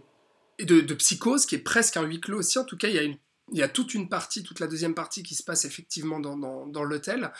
Euh, mais moi, j'ai choisi justement de, vous parler du crime était presque, le crime était presque parfait, euh, ou bien euh, Dial M for Murder dans son titre original qui est sorti en 1954 avec au casting Grace Kelly notamment, qui c'était la première collaboration avec Alfred Hitchcock, Ray Milland aussi ou John Williams, l'acteur donc. Et j'ai choisi le, le, crime était presque parfait tout simplement parce que je, je ne l'avais jamais vu, puis j'avais envie de, de parler d'Hitchcock euh, dans le huis clos, et j'avais envie de choisir un, film peut-être un petit peu moins connu euh, dans, dans, sa carrière, euh, sorti en, en, 54 comme je l'ai dit. Alors pour le pitch rapidement, on, on, suit en fait un, un, mari qui sait que sa femme le trompe et puis qui établit un, un plan euh, millimétré, euh, mais vraiment je pèse mes mots euh, pour la tuer. Et tout l'enjeu est, là-dessus justement sur le, la perfection en fait de, l'organisation de ce crime, qui finalement, ben, vous vous en doutez, ne va pas, ne va pas se, se passer comme prévu, puisqu'il va engager un tueur et puis s'en suivront un tas de, rebondissements. le crime était presque parfait, c'est un, un, petit film en fait pour Hitchcock. À, à cette époque, il, il, est, il commence à vraiment atteindre quasiment le sommet de, sa gloire, hein, qui sera plutôt à la, fin des années 50, mais euh, il vient de signer quand même L'Inconnu du Nord Express, qui était, un succès critique et public surtout aussi. Euh, c'était un, un raz-de-marée à l'époque au box-office américain. Et puis, euh, Hitchcock, il est sur le point de faire Fenêtre sur cour, l'autre huis clos, euh, justement, dont on parlait, un film beaucoup plus ambitieux, euh, qui sortira finalement la même année, 1954 aussi. et en fait, à, cette époque-là, Hitchcock, il avait signé avec Paramount pour faire Fenêtre sur cour, mais il devait encore faire un film pour la Warner. Et puis, du coup, il se disait, bon, bah, qu'est-ce que je vais faire? Il me reste un film à faire dans mon contrat. Et finalement, il choisit ça, euh, qui est, euh, j'ai envie de dire, une promenade de santé, en fait, pour lui. Il choisit quelque part la, la, la facilité. Euh, parce que euh, c'est un, film qui est adapté euh, d'une pièce de théâtre et puis qui est pour lui plus un exercice de style qu'autre chose. C'est un, film à, petit budget d'un million, c'est un tournage assez rapide parce que tourner dans deux pièces d'un appartement aussi, si ce n'est qu'il y a quand même un défi technique qui est la 3D parce qu'à l'époque Hitchcock filmera donc en 3D. au début des années 50, c'était un peu l'essor justement de cette technologie qui marchera très très mal, euh, parce que le film sera d'ailleurs même pas projeté euh, en 3D, si ce n'est dans une salle aux États-Unis, il me semble. Euh, c'est-à-dire que c'est la 3D, c'est vraiment retombé comme un soufflet. mais parce qu'il y a des grosses contraintes techniques. Exactement. Et parce qu'il faut filmer à deux caméras et projeter à deux caméras. Complètement. Et c'est un peu le défi qui intéressait Hitchcock, au-delà de ce que, ce que j'ai dit, c'est-à-dire de choisir quelque chose un peu un peu facile pour lui, vraiment le, le, le, le film de, de, crime par excellence, euh, à suspense, euh, le, avec l'enquête policière en fait. Euh, mais il travaille quand même, la, 3D est assez intéressante parce que même si je, l'ai vu, vous vous en doutez, en 2D donc, il y a quand même un, tout un travail en fait sur les gros plans, notamment sur le téléphone qui va jouer une, une, place centrale, qui est un objet qui va jouer une, une place centrale dans le film, un autre objet dont je ne vais pas révéler ici les tenants et les aboutissants. Et puis le plan iconique aussi que vous avez sûrement vu, euh, que ce soit en photo ou, euh, ou, en vidéo, ce plan iconique de Grace Kelly justement qui se fait agresser et puis qui lance en fait sa main euh, en arrière pendant que son assaillant l'étrangle. Enfin bref, voilà. Donc c'est, on choisit le huis clos pour la scène de crime et c'est ça qui est qui est passionnant dans ce film, parce que la pièce, qui est le salon, il y a deux pièces en fait où on va se rendre. Il y a la chambre et puis il y a le salon. Et on va, on va choisir ce salon et ce huis clos pour développer la scène de crime et puis pour disséminer justement euh, tous les indices qui pourraient se glisser là et puis tout justement euh, les, comment dire euh, tous les bâtons en fait qui vont se glisser dans les roues de notre cher mari qui veut buter sa femme et c'est je trouve que c'est un film très intéressant et surtout un film ultra jouissif en fait. Autant pour le spectateur que, pour le réalisateur, que pour Hitchcock, qui s'amuse aussi euh, à manipuler le spectateur avec, avec ce scénario qui est, qui est sur un fil, qui est hyper tendu, qui est ultra rythmé, avec plein de rebondissements, et aussi à utiliser, euh, à, user aussi du sadisme euh, envers, envers le spectateur. Parce que ce qui est très fort, c'est qu'il y a cet attachement à morale en fait au début c'est-à-dire que même si on nous présente en fait euh, Grace Kelly, la femme donc avec son amant, bah on, va voir que l'intrus qui va arriver dans la maison c'est le mari. Et donc au début on va se dire mais euh, bon euh, c'est con qu'il y a un mari quand même parce qu'ils ont l'air de s'aimer les deux. mais finalement très rapidement Hitchcock va nous attacher au mari et à son plan machiavélique parce que il va convier le futur tueur qui sera engagé dans son salon et il va lui expliquer ce à quoi il a réfléchi depuis mais des mois et des mois, et on va se rendre compte à quel point tout est millimétré, à quel point le tueur en fait en question est coincé et obligé d'accepter le deal du mari euh, et d'accepter cette mission. Et en fait, on va se mettre, si tu veux, c'est là le côté sadique, c'est qu'on va se mettre à, en fait à, comment dire à suivre en fait le mari et à vouloir que son plan se réalise. C'est-à-dire qu'à chaque fois où il y a un obstacle qui se dresse devant le plan du mari, on va se dire, on va ressentir un truc en tant que spectateur, on va se dire merde, non non non, euh, ça ça va pas là, il y a, y, y a, une couille dans le potage, ça va pas. Et euh, c'est ça qui est intéressant, c'est que comme la corde, on est du côté des, des meurtriers et, il force l'identification à, ces personnages-là, et donc on est, ouais, comme tu le dis, dans, dans, un, dans une position un peu ambivalente où euh, d'un côté on a envie que le bien triomphe, mais, mais on, voilà, on nous met du côté de, enfin on a aussi envie que son plan hyper millimétré euh, se déroule comme prévu.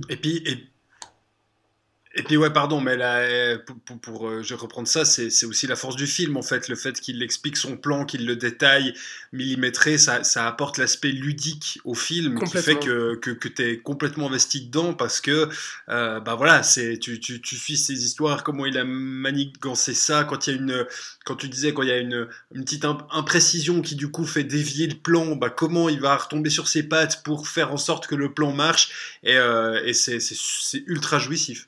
Complètement. Et à un moment donné, il va réussir justement à nous retourner en fait notre attachement, où on va être finalement attaché bah, du côté du bien, euh, comme tu disais Thibaut, euh, euh, du côté donc de la femme victime de, Grace Kelly, et puis où on va vouloir petit à petit, et là aussi ce côté sadique, on va vouloir voir cet homme en fait chuter dans son plan, sombrer peu à peu, jusqu'à jusqu'à jusqu'à se faire se faire coffrer. Et là où c'est aussi assez intéressant, c'est dans les personnages, il y a très peu de personnages.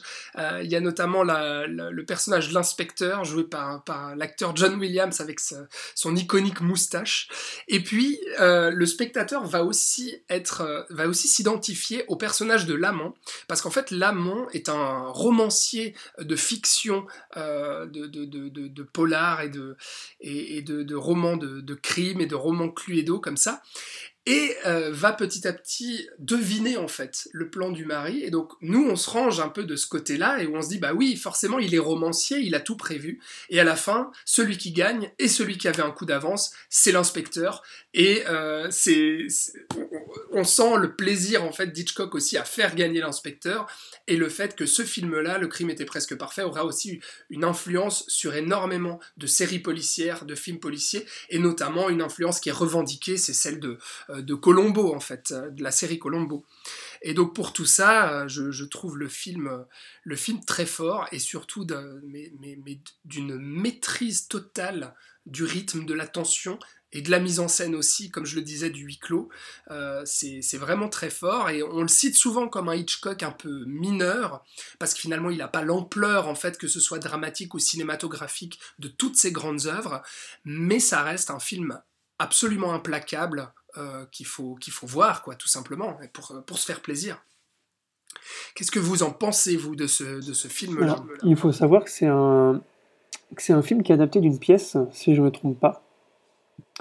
Oui, oui c'est ça. Euh, c'est ça, ouais. Et mais d'ailleurs, euh, les, deux, les deux acteurs, celui qui joue l'inspecteur et celui qui joue euh, le criminel, sont les mêmes qui jouaient dans la, pièce, en fait.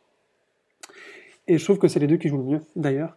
Mhm. moi, je suis assez, je suis assez, d'accord avec tout ce que tu viens de dire. Moi, j'ai juste un petit bémol sur, sur le fait que on sent l'écriture de théâtre et que malgré euh, toute la maestria de Hitchcock au niveau de sa mise en scène qui est vraiment euh, le rythme est à la seconde près, on sent que ces personnages n'existent pas en dehors du film et n'existent presque pas en dehors de ce huis clos aussi.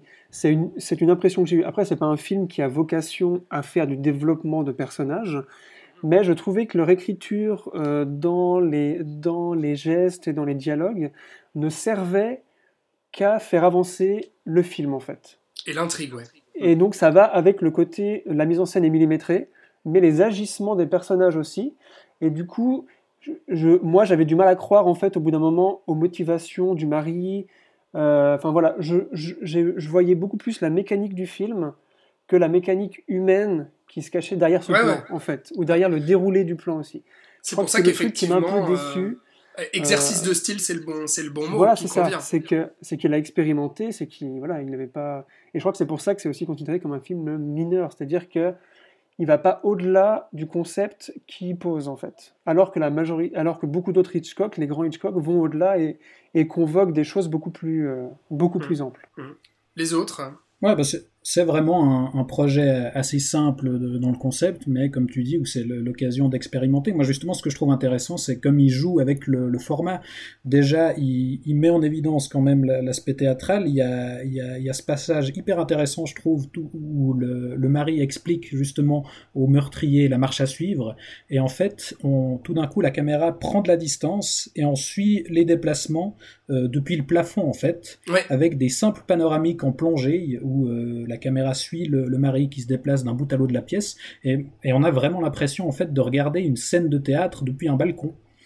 Donc ça, je trouve intéressant. Et, effectivement, il y, a, aussi la 3D, parce que ce qui est, euh, toujours assez fascinant avec le huis clos, c'est que c'est euh, l'occasion de jouer avec l'espace. Parce que c'est pas parce qu'on est dans un lieu restreint que la spatialisation et la profondeur de champ, par exemple, ça compte pas. Et, ce qui est chouette dans les huis clos de Hitchcock, c'est que c'est souvent justement l'occasion de jouer avec l'espace. Euh, euh bah, la corde, euh, c'est un, film qu'il a tourné comme un seul plan séquence, donc on a vraiment le respect du temps et du lieu unique. Mm-hmm. Et ici, euh, effectivement, il met à profit la 3D, comme tu l'as dit, Alex, pour, euh, pour mettre souvent des objets en amorce, pour mettre en évidence euh, des plans. Il y, a, y a, ce fameux plan, je trouve l'anecdote assez rigolote, du, du, doigt sur le cadran du téléphone qui pouvait pas tourner en vrai puisque comme c'est de la 3D, il fallait mettre deux caméras côte à côte et c'était pas possible de faire ce gros plan pour ça. Donc euh, qu'est-ce qu'ils ont fait? Euh, Ils ont fait une reconstitution euh, format beaucoup plus grand d'un téléphone et avec un faux un faux doigt, un énorme pouce pour pour pouvoir faire ce gros plan. Voilà, ça, juste pour un tout petit plan de quelques secondes. C'était un plan assez important puisque c'est le plan qui y est dans le titre en fait aussi. Oui oui, justement parce que ça a du sens narrativement ce plan. Enfin bref, il y a il y a tout un, un jeu sur le format, sur la 3D, euh, qui, qui, est, euh, qui est euh, très intéressant et qui renouvelle un peu le genre. Enfin, il évite de, de se répéter, justement. Robin? Non, bah, assez d'accord avec tout, ce qui a, tout ce qui a été dit. Moi, ce qui m'a vraiment complètement pris dans le film, c'est ce côté extrêmement jouissif, justement, comme je disais tout à l'heure, de, de, extrêmement, extrêmement ludique, en fait, où on retrouve un petit peu ce qu'on apprécie aussi dans ce genre de, de film de genre, où on suit bah, voilà, un tueur etc., Et je trouve que avec euh, avec cet aspect euh, de, on va euh, monter un coup, on va on va en fait faire un plan pour, pour tuer, tuer la femme de, de ce type-là, c'est.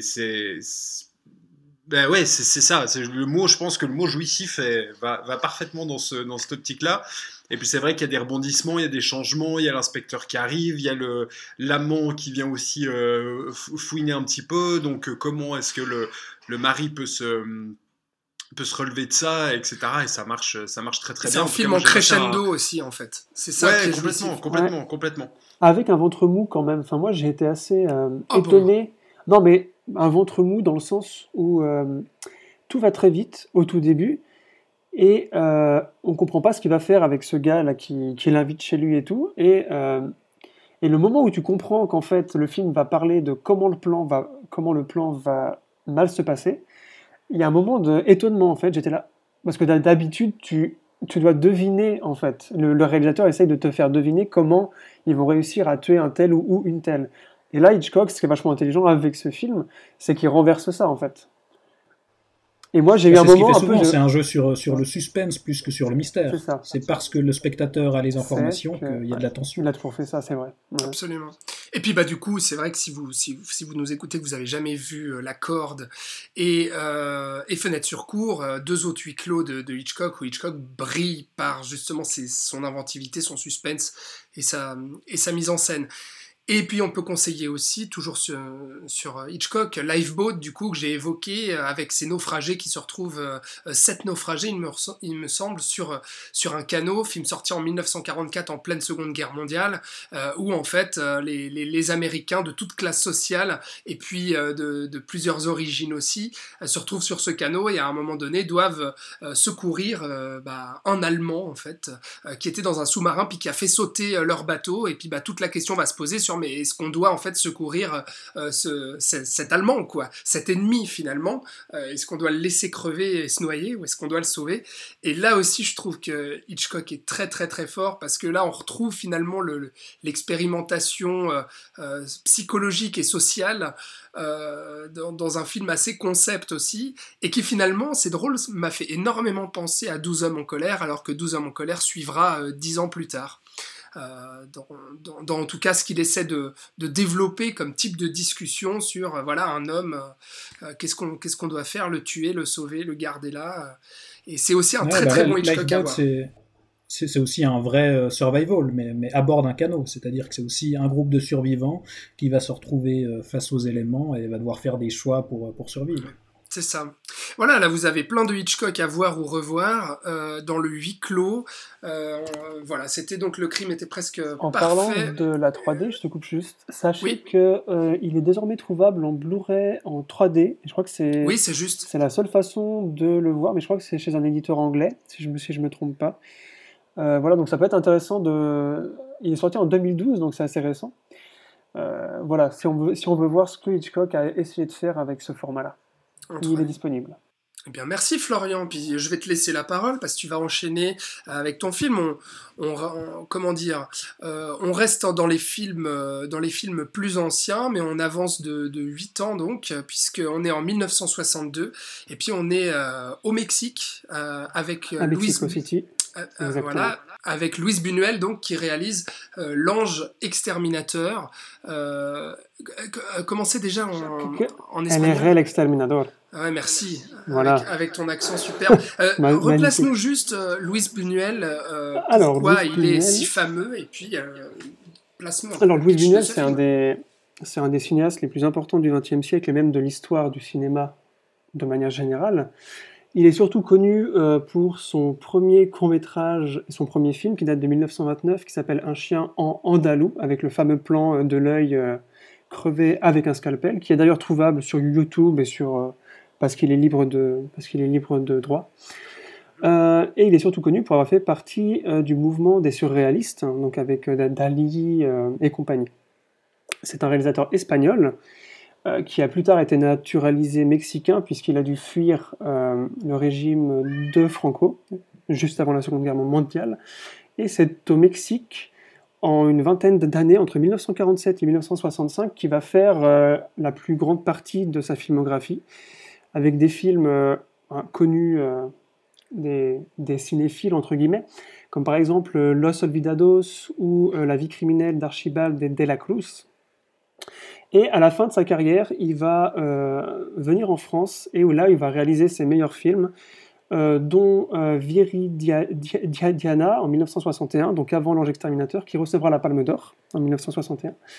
Et après ça, il fera euh, son fameux film avec Catherine de Deneuve qui s'appelle Belle de jour, qui doit être son film le plus réputé, et Le charme discret de la bourgeoisie, et son film ultime, euh, cet étrange objet du désir, qui a été en partie tourné euh, en Suisse, à Ouchy, donc ici, et au, à l'hôtel Beau Rivage. Donc je trouvais ça assez sympa, enfin voilà, de, de parler de ça. Donc Buñuel est connu pour sa touche surréaliste, et aussi pour son engagement, puisqu'il était marxiste, et euh, il était anti-bourgeois et anti-clérical. Et c'est quatre. Et Marrant, ça se sent pas du tout. Son côté engagement, voilà, et surréaliste va se retrouver dans toute sa filmographie. Et évidemment dans L'Ange exterminateur, donc, euh, qui sort en 1962, qui est un film donc, mexicain, qui se passe à Mexico City, dans le quartier de Coayacan, qui est le quartier riche et plus particulièrement dans la rue de la, de la Providence, ce qui est assez drôle quand on, va, quand on sait ce qui se passe après. Euh, donc en gros, ce sont des gens qui, euh, donc des riches bourgeois qui vont à l'opéra et qui après l'opéra euh, sont invités chez un de leurs amis pour aller manger et pour passer une soirée à discuter, tout ça. Assez rapidement, ils vont se retrouver dans la salle musicale avec un piano où voilà, le temps va passer, ils fument, ils boivent, ils discutent, etc.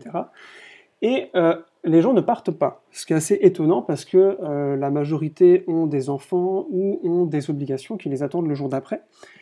Et on va vite se rendre compte que cette vingtaine de bourgeois sont coincés dans cette salle. Et c'est là ce qui est très intéressant avec ce film, c'est qu'ils ne sont pas coincés physiquement, puisque la porte est grande ouverte, mais ils sont coincés psychologiquement. C'est-à-dire qu'ils vont être incapables, euh, ils vont se dire, ah, il faut que je, que je rentre, ils vont avancer vers le pas vers, la porte, qui est donc grande ouverte, et vont, et trouver une autre idée ou une autre excuse pour rester. Et ça, ça va durer des jours et des jours, voire même des semaines. On ne sait pas exactement, puisqu'en fait, toute notion du temps va se, perdre. Et, euh, et, donc Buñuel, voilà, met ça en place et nous sert euh, ce qui est pour moi un de mon film préféré de lui. C'est pour ça que dès qu'on a parlé huis clos, j'ai tout de suite pensé à ce film, surtout que ça faisait un bail que je l'avais pas vu et que je me rappelais que quand je l'avais vu il y a dix ans, il m'avait fait très très très forte impression. C'est donc un film à, c'est donc un film à concept, mais surtout un film à théorie où euh, tous les engagements euh, donc anti-bourgeois et anti-cléricaux de Buñuel vont se, vont se voir à la lumière du jour. Ce qui va se passer évidemment dans ce film, c'est que euh, les bourgeois, ben, vu qu'ils se retrouvent dans cette pièce sans toilette, sans manger, sans chose à boire, le vernis de la civilisation, en fait, ce qui les tient et ce qui fait d'eux des bourgeois, donc une classe supérieure, entre guillemets, euh, va partir en fait, couche après couche, et ils vont, euh, ils vont se retrouver dans leur nudité psychologique, en fait, c'est-à-dire comme des animaux, comme des êtres qui, ont, qui doivent assouvir les besoins primaires qu'ils ont. Encore une fois, boire, manger, aller aux chiottes. Euh, et donc, et c'est là que Buñuel va se faire un plaisir fou à décrire tout ça, parce que lui qui déteste ces bourgeois, il va les montrer dans leur jour le plus sombre, et va les montrer encore plus bas, en fait, euh, que, que, les classes inférieures, c'est-à-dire tout ce qui est ouvrier, etc., que au début du film, les bourgeois ben, se moquaient, évidemment, puisque ils sont là, et même entre eux, ils sont méchants, enfin, c'est vraiment euh, la pire des races, comme on dit dans la, comme ils disent dans la haine. Effectivement, ouais. voilà. Et, euh, et, donc tout ça va monter crescendo, ce qui est assez drôle, donc il y a plusieurs choses qui vont arriver, ils vont réussir à trouver de l'eau, ils vont réussir à se nourrir finalement, mais de manière assez difficile, et surtout, euh, ils vont se monter les uns envers les autres, et il y a une espèce de communautarisme comme ça, avec des clans qui vont se former, ils vont essayer de trouver un bouc émissaire, euh, parce qu'au bout d'un moment, la question n'est plus de s'en sortir, mais de blâmer la personne qui aurait pu mettre ça en place, alors que on ne sait absolument pas pourquoi et comment. C'est pour ça que c'est un film aussi surréaliste, puisqu'il n'y a aucune explication. Même si le titre pourrait aider, mais Buñuel a toujours refusé de donner aucune interprétation à ce film.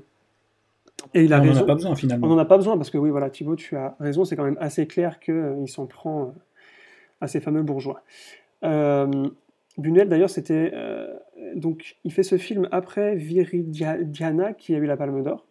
C'est son premier film où il a le contrôle total, c'est-à-dire sur le montage, euh, sur le tournage, sur absolument tout. Euh, mais malgré ça, il va être très déçu de ce film. Lui voulait aller encore plus loin, c'est-à-dire arriver à des choses comme le viol, comme le cannibalisme, des choses comme ça, voilà, et qui, qui aurait été en fait juste euh, l'âge dans la, dans la dans la continuité du film.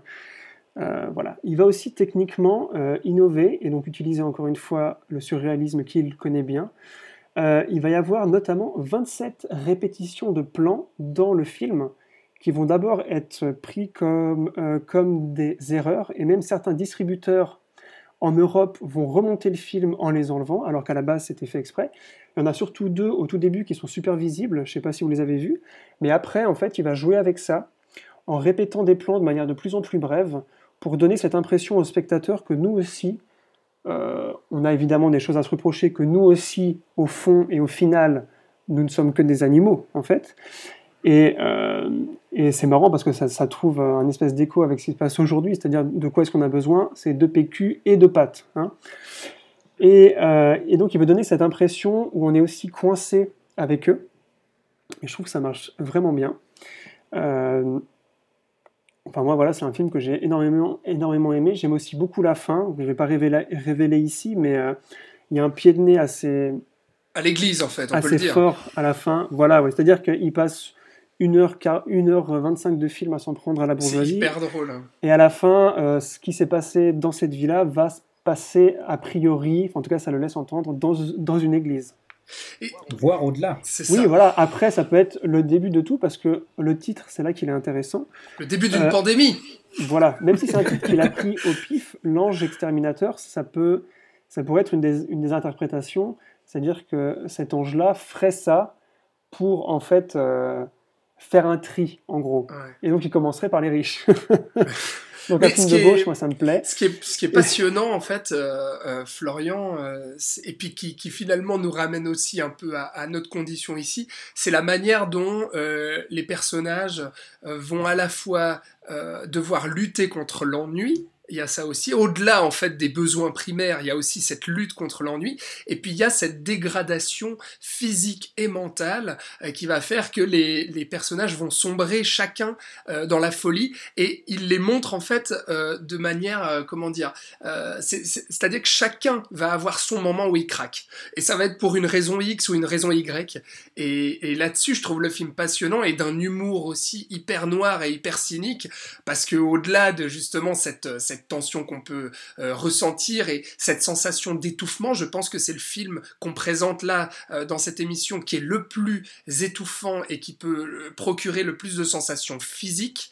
Et c'est passionnant là- là-dessus parce qu'au-delà de ça, il y a vraiment un, voilà, cet humour-là cette comédie noire en fait. C'est-à-dire que oui, il critique les bourgeois, certes, mais co- comme tu le dis, une fois que ces bourgeois sont ramenés à leur état animal, encore une fois, il étudie aussi ça, en fait.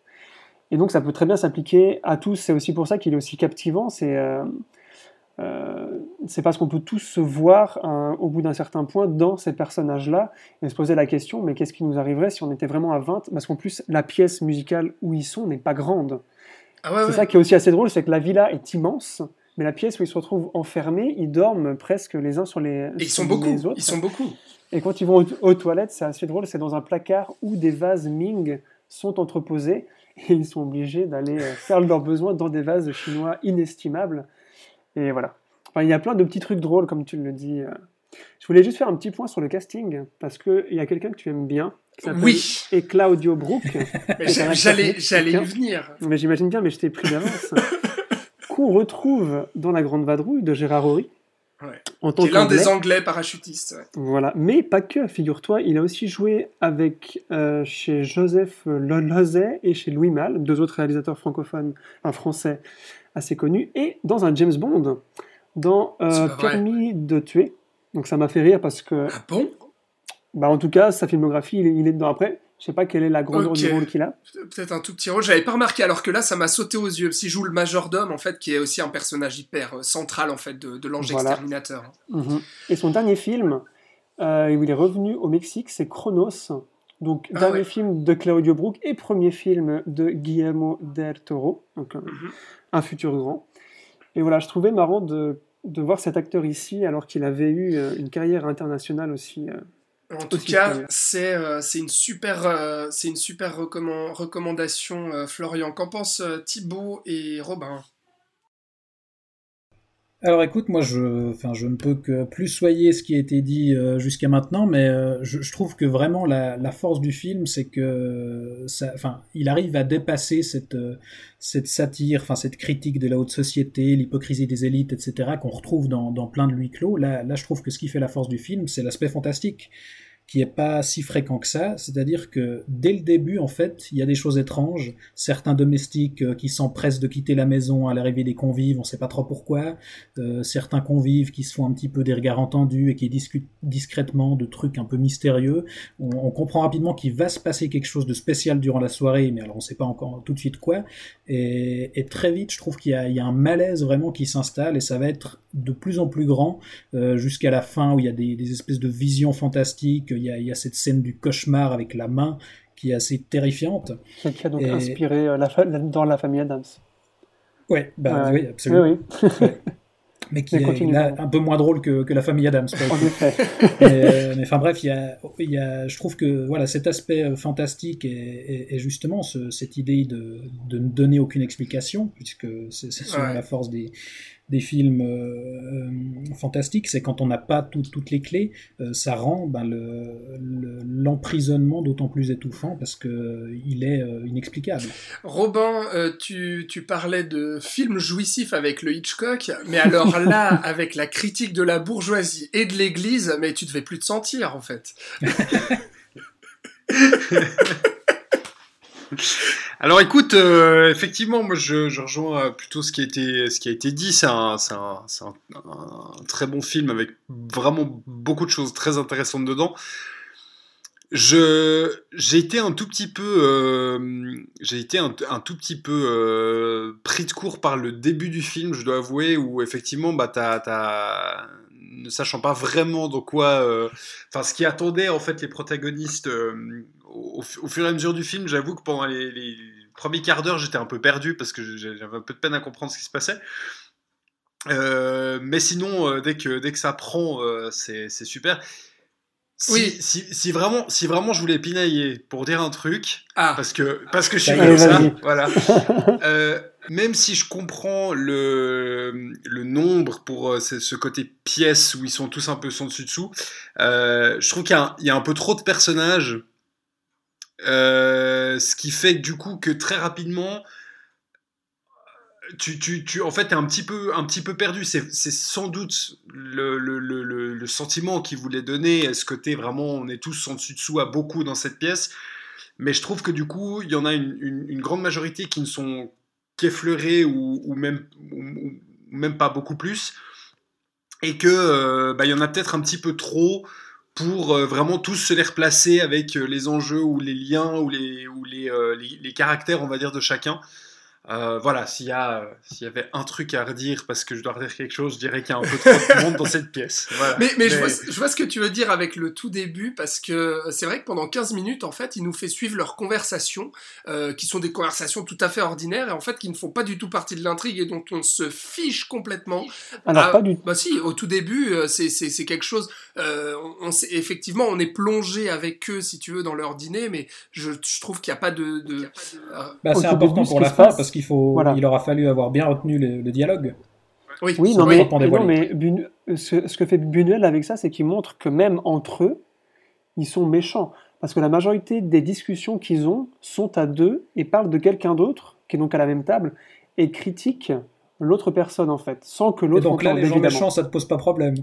Ah non, parce que parce qu'il en fait quelque chose après. Ah, voilà. Et qui sont pas censés être potes depuis 35 ans. Non, aussi.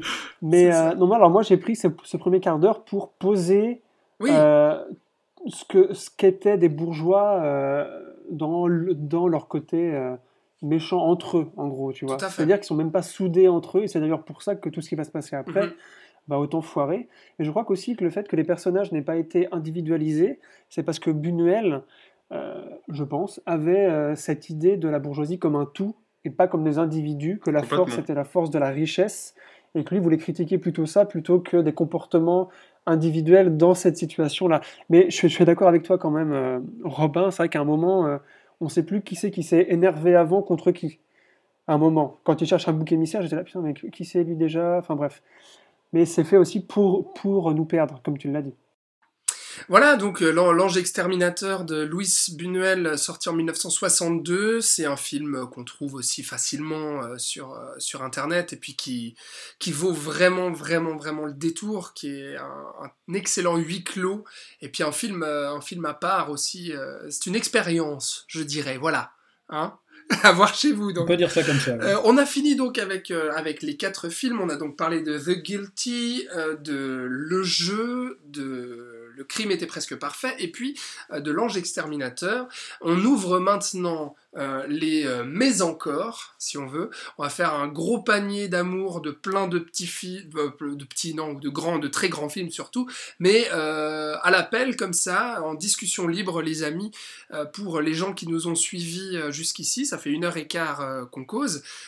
quels autres huis clos incontournables on pourrait, on pourrait conseiller, bien sûr alors, euh, pour rester dans la thématique euh, de la lutte des classes et puis euh, de, quelque chose qui, qui, tabasse, c'est un, film. Alors, c'est pas dans une pièce, c'est pas dans une maison, c'est dans un train. Et c'est de notre amour. Non-stop avec Liam Neeson.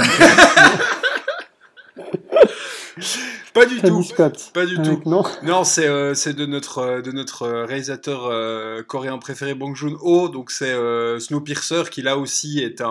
On pourrait on pourrait je pense le qualifier comme comme comme huis clos. Monsieur définition me reprendra si si ça ne si ça ne convient pas. Voilà. Absolument. Euh, qui est là aussi euh, effectivement un, eh bien, un film de, de, de, lutte des classes où en fait c'est donc un, un train en, en, perpétuel euh, mouvement dans une dans un futur ravagé par, par, par, par, plein de choses. En fait, il reste plus rien sur Terre à part de la neige et ce, train. Euh, et donc en fait, vous vous, en doutez peut-être un petit peu, ceux euh, du fond du train sont les plus pauvres, ceux du début du train sont les plus riches. Euh, au fond, on s'entasse à 12 dans un lit, et puis tout devant, on mange du caviar et pourquoi pas du foie gras dans du lait. Et donc, on va suivre, on va suivre en fait une, une équipe qui va vouloir remonter le train et aller jusqu'au jusqu'au bout pour, pour faire changer un petit peu les choses. Euh, et c'est super. Absolument. C'est vrai. On n'a pas parlé, euh, c'est fou, mais on n'a pas encore parlé au bout d'une heure et quart de Roman Polanski, qui est quand même, euh, oui, je pense, vraiment, mais un, des cinéastes qui, bah, qui vient en premier, en fait, souvent quand on pense au huis clos, parce qu'il en a réalisé pas mal, Le Locataire, Rosemary's Baby, et puis plein d'autres. La jeune fille et la mort. Ouais, et puis des... Carnage et le Vénus à la fourrure. Euh, Carnage aussi, pardon, oui, c'est ça. Et puis même son, son dernier, qui est un presque euh, huis clos aussi, euh, comment ça, d'après une histoire vraie. Enfin voilà, mais s'il y en a un à voir, je pense, de huis clos de, Polanski, si vous l'avez pas encore vu, ce serait Rosemary's Baby. Rosemary's Baby, mhm. évidemment. Ouais. Là, en termes de folie, de descente aux enfers, c'est un, un film à voir absolument. Quoi d'autre? Moi, je voulais rebondir sur le, le jeu que je n'ai pas aimé et je vous ai fait chier avec ce film qui s'appelle Cuisine et dépendance, qui pour moi euh, part d'un même postulat, mais réussit complètement ce qu'il veut faire. Cuisine et dépendance, qui est un film français euh, écrit par Bakri et Jaoui, ceux qui ont aussi écrit Un air de famille, franchement, si vous voyez qui c'est. Oui, tout à fait. Euh, qui était une pièce de théâtre à la base et qui a été fait en film, qui est un film théâtral complètement, hein, c'est-à-dire qu'on est dans un appartement aussi, et que là c'est une soirée euh, entre amis, euh, entre la cuisine et le salon, où dans, dans, la cuisine va y avoir les vraies discussions à bâton rompu, et dans le salon, euh, le contraire, tout ce qui est un peu plus mensonge et, et puis compagnie. Et on voit quasiment que ce qui se passe dans la cuisine, c'est ça qui est Voilà, beaucoup, c'est ça. Ouais. Et pour moi, je trouve que c'est un des, un des films, l'écriture est presque parfaite. Il y a beaucoup d'humour noir, et puis ben, bah, Bakri, voilà, enfin, lui, tu vois, comment il écrit et l'humour qu'il a et comment il arrive à le jouer. Et euh, voilà, Cuisine et Dépendance, ça date des années 90. Et c'est quelque chose que j'ai beaucoup aimé euh, pour rebondir sur euh, le choix de Thibaut. Alors je me permets de rebondir euh, sur autre chose qui a été euh, évoqué euh, dans cette émission. On, on a parlé de, de Hitchcock, donc ça c'est fait, mais on a à peine effleuré un genre qui est très propice au huis clos, qui est le whodunit. Et ben là, il y, a, enfin, il y a énormément de titres qu'on peut recommander, mais moi je, je recommanderais notamment deux whodunits qu'a qu'a mis en scène Sidney Lumet. Déjà, Le crime de l'Orient Express, donc adaptation d'Agatha Christie évidemment, qui là aussi euh, est un huis clos dans un train, euh, un classique, mais aussi un film un peu moins connu de, de Lemet, mais qui est excellent, je trouve, c'est Death Trap, ou euh, Piège mortel en français, qui est un huis clos avec Michael Caine et Christopher Reeve, et en fait, c'est l'histoire d'un auteur, enfin d'un dramaturge, qui reçoit un jour le manuscrit d'un de ses élèves, qui trouve brillant, et euh, comme lui est un peu en perte de vitesse et est devenu un peu ringard, il décide de voler le manuscrit de cet élève et pour ça de tuer l'élève en question en l'invitant chez lui. Et donc il échafaude tout un plan pour pouvoir l'assassiner sur place. Et, on, est un peu dans le même genre que le crime était presque parfait, où on est du côté du meurtrier qui échafaude son plan. Évidemment que tout ne va pas se passer comme prévu et qu'on va aller de de rebondissement en rebondissement, et c'est là aussi un truc hyper jouissif, aussi adapté d'une pièce de théâtre euh, à la base. Et donc Death Trap ou Piège mortel, je recommande. Ouais, ça, il faut, il faut absolument que je le vois, celui-là. Et tu parles de Sidney Lumet, ça me permet de rebondir euh, parce que je voulais aussi. euh, Mais que de bah rebond. oui, je voulais aussi euh, recommander Un après-midi de chien avec Al. Pacino qui se retrouve être braqueur de banque et qui se retrouve enfermé finalement dans la banque puisque prise en joue par euh, toutes les bagnoles de flics qui vont euh, entourer la banque. Et puis il va devoir résister avec euh, les otages qui sont à l'intérieur et puis ses collègues pour essayer de s'en sortir dans ce braquage foiré où il se retrouve prisonnier donc de son propre plan dans cette banque. C'est super quoi, vraiment. J'en profite, j'en profite pour rebondir. Allez avec un film qui n'a rien à voir, un film chinois qui s'appelle Épouse et concubine hein, du réalisateur bien connu euh, Zhang Yi- Yimou qui plus tard avait fait euh, Hero et Le secret des poignards volants et pas violents. Épouse et concubine, c'est un, de ses- un de ses premiers films à la période où il faisait pas encore euh, du grand spectacle et ça se passe. on suit en fait une jeune femme qui va devenir la concubine d'un riche seigneur chinois et qui va donc euh, vivre exclusivement euh, dans une certaine aile du palais et qui va naître là en fait ben, comme toutes les concubines que pour euh, assouvir les désirs sexuels du riche se- seigneur. Et là ce qui est intéressant c'est qu'on va voir le, le, toute l'intrigue se passe de son point de vue à elle. Et donc on reste avec elle pendant tout ce film et c'est un des drames qui m'a le plus touché de tous les films que j'ai vus vraiment et, euh, et j'avais oublié que c'était un huis clos, donc c'est en faisant des recherches pour cette émission que j'ai découvert que ce film était. Il est disponible en Blu-ray au cas où je le recommande énormément. Épouse et concubine. Voilà, je voulais juste le caser. Très bien. Que est-ce qu'il y en a d'autres comme ça Ouais, bah, très écoute, rapidement on hein? peut- Ouais, ouais, bah alors très rapidement, euh, on est d'accord qu'on n'évoque pas là tous les, tous les classiques du genre, hein, qu'on a évoqué évidemment au début d'émission, 12 hommes en colère, euh, tout ça, tout ça, tout ça. Euh, par contre, il y en a un autre, effectivement, moi c'est un, c'est un, un film qui m'avait euh, vraiment beaucoup marqué quand j'étais euh, plus jeune, j'ai revu et ça marche encore. C'est une adaptation de Stephen King, de Frank Darabont, c'est de Myst. Ah oui, absolument. Euh, où en fait euh, c'est donc une, une histoire, bah, hein, une histoire d'horreur comme vous en doutez puisque c'est un bouquin de Stephen King à la base. Et c'est donc une, un, village qui est envahi par la, brume à peu près du jour au lendemain. Et euh, on va dire que la grande majorité du village se retrouve enfermé en huis clos, donc dans le supermarché euh, du, euh, du coin, euh, pour essayer déjà de, bah, de savoir un petit peu ce qui se passe dehors et puis de voir comment ils pourraient éventuellement s'en sortir parce que les, les appels de détresse ne semblent, ne semblent pas fonctionner. Donc ça, marche, ça marche assez bien avec euh, Mais pas ce mal qu'il de. faut savoir, c'est que pas mal dans de la brume, il y a, il y a un gros monstre. Oui, oui, Ça, oui. tu l'as pas dit, mais la menace est là. Voilà, Oui, et- non, tout à fait. Mais euh, effectivement, donc il y a, il y a un gros, gros, un gros, gros monstre dans la brume. C'est, c'est super tendu. Ça marche euh, très, très bien. La fin est absolument affreuse. Et euh, mais, euh, mais allez-y. C'est très couillu. Il y a Elle est aussi, très couillue. Ouais. Il y a aussi un, film euh, qui, passe euh, assez inaperçu, je trouve, mais qui mérite vraiment de l'attention, c'est euh, Misery de Rob Reiner, qui est sorti dans les années 90. Parce qu'on parlait de Polanski avec D'après une histoire vraie, finalement c'est assez lié, c'est-à-dire que ça raconte en fait l'histoire d'une fan de romancier qui va en fait séquestrer le romancier en question chez elle, voilà, par folie en fait, par amour complètement taré, et, euh, et le film joue vraiment sur, sur le huis clos, sur cette tension et ce, ce, ce kidnapping et cette séquestration, Euh, et puis, euh, et puis c'est fou quoi, voilà, c'est super. Bah, autre adaptation de Stephen King. d'ailleurs. Oui, c'est juste, ouais, ouais. Comme quoi, et, et plein de tant qu'on est dans, dans, dans les films euh, horrifiques, euh, évidemment, recommandons The Thing de, de Carpenter, C'est qui clair. est sûrement euh, l'un des plus grands films sur la paranoïa et, et, et voilà, enfin c'est un huis clos horrifique avec un, un monstre extraterrestre qui peut prendre l'apparence de n'importe qui et donc euh, les scientifiques d'une base euh, en Antarctique euh, vont, vont en payer les frais et c'est vraiment euh, un film assez hallucinant euh, à recommander en, en ces temps de, de Je, je confinement. croyais que tu... Et puis- Ah, The Descent. Oui.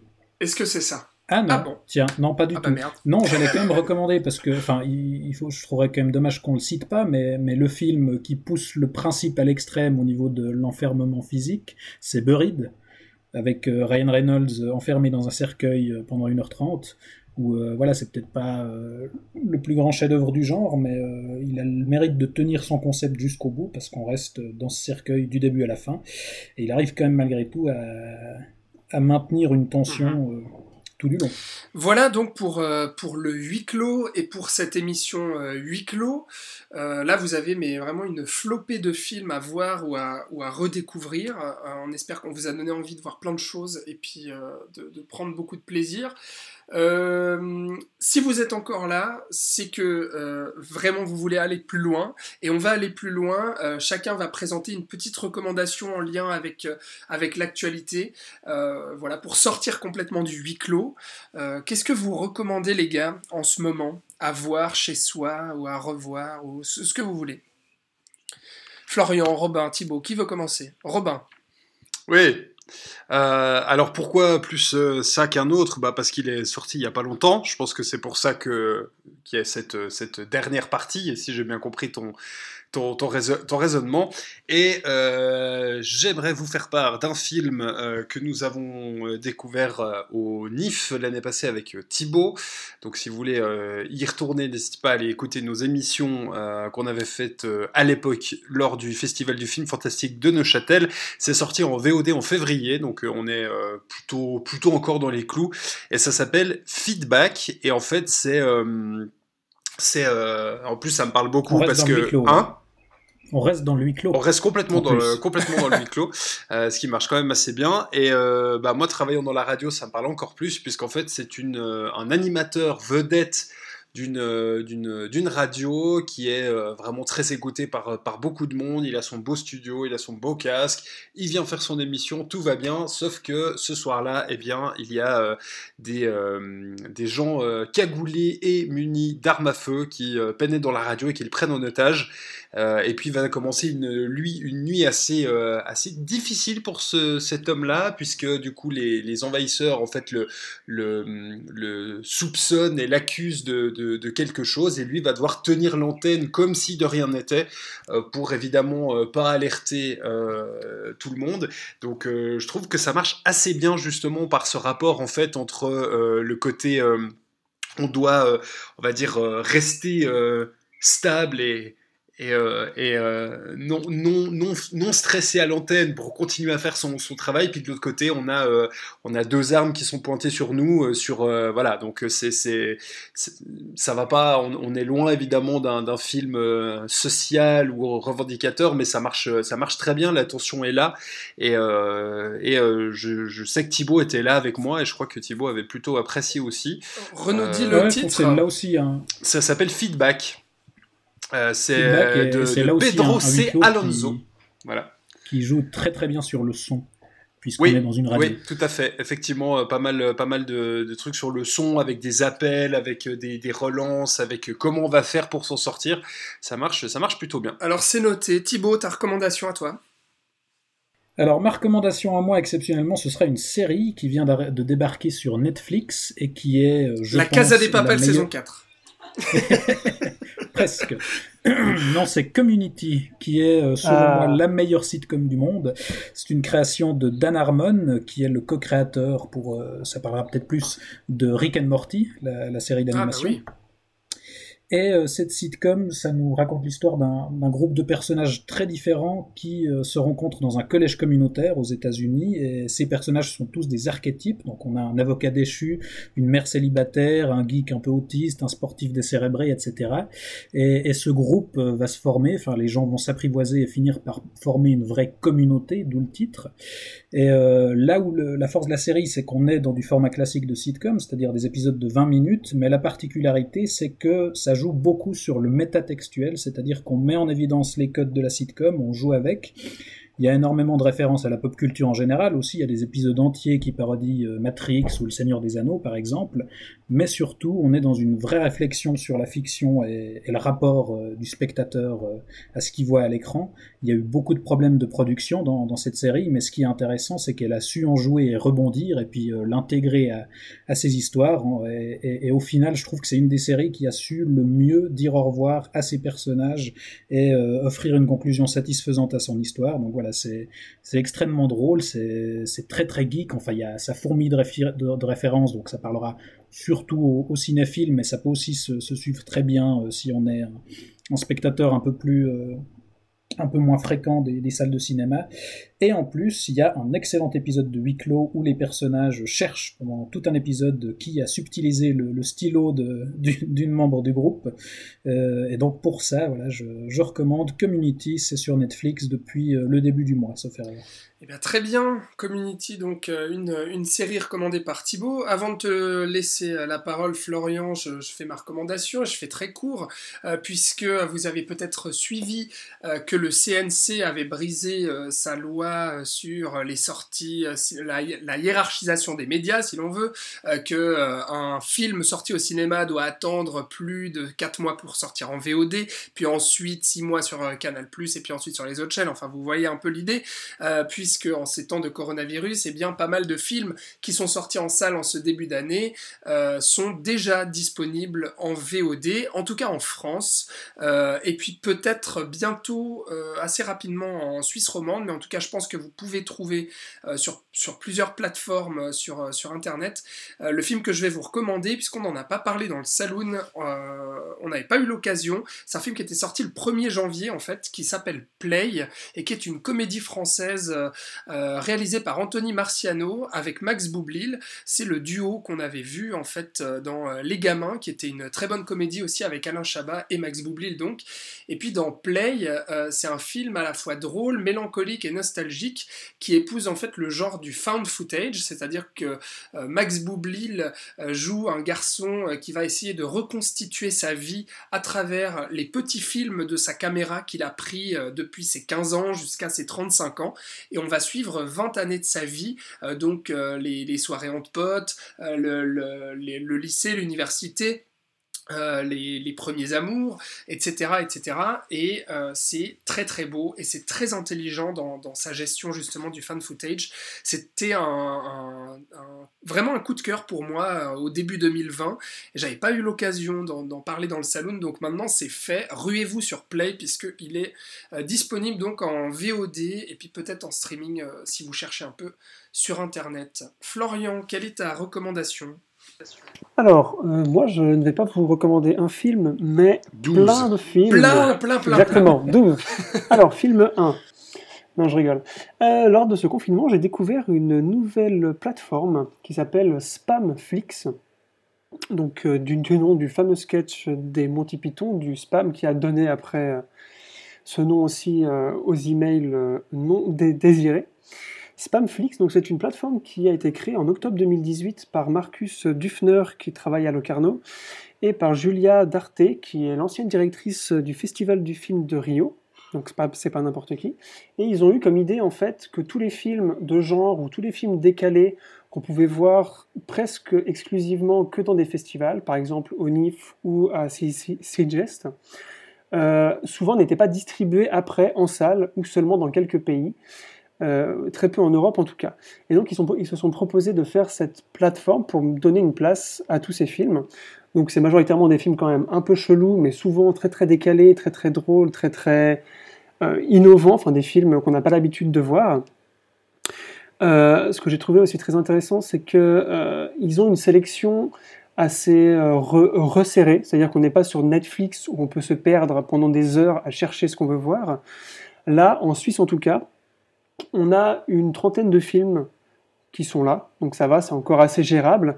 Et ils en sortent un nouveau euh, toutes les une ou deux semaines, ce qui reste complètement gérable et ce que moi je trouve assez cool. Euh, on retrouve notamment des films euh, de Sonotion, un de, mes, réalisateurs préférés japonais, ouais, et qui sont difficiles à voir à part en téléchargement piraté.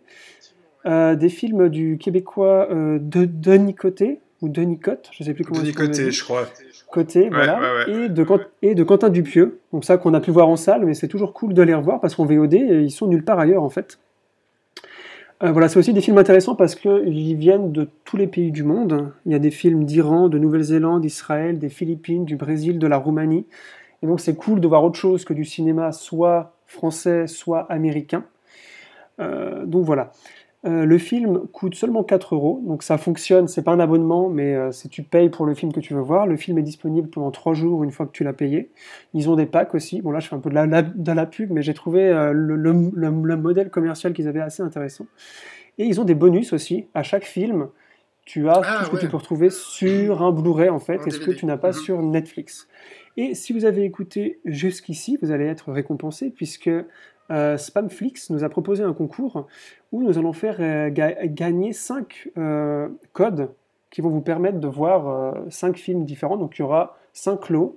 on va mettre le concours tout soudain, si ce n'est pas déjà fait, sur la page Facebook du Saloon. donc 5 films sont à gagner sur cette plateforme pour vous la faire découvrir. Et voilà, je tenais à noter ça parce que c'est magnifique. On n'a pas l'habitude de voir. Eh ben, merci beaucoup, Florian. Merci euh, pour, euh, pour cette recommandation et puis pour ces cadeaux aussi, parce que tu nous ramènes des bons. Donc, euh, si, si après tous les films qu'on vous a recommandés aujourd'hui dans cette émission, vous n'êtes pas rassasiés pendant votre confinement, on ne sait plus quoi faire. Ou peut-être si, justement, on refera une autre émission très bientôt. Euh, on, refera donc une, émission tournée générale comme ça. On espère que ça vous a plu. la prochaine fois, on s'attaque à un autre genre qui se prête assez bien à notre situation actuelle. ce sera le home. C'est les comédies avec Danny Ce sera donc le home invasion. Voilà, on vous en dit pas plus. On se retrouvera très bientôt pour, pour cette cette prochaine émission. En tout cas, on espère que cette émission tournée générale spéciale huis clos vous a plu. Dites-nous sur les réseaux sociaux Facebook, Instagram, Twitter ce que vous pensez de ce nouveau format, si vous êtes content des films qu'on vous a recommandés.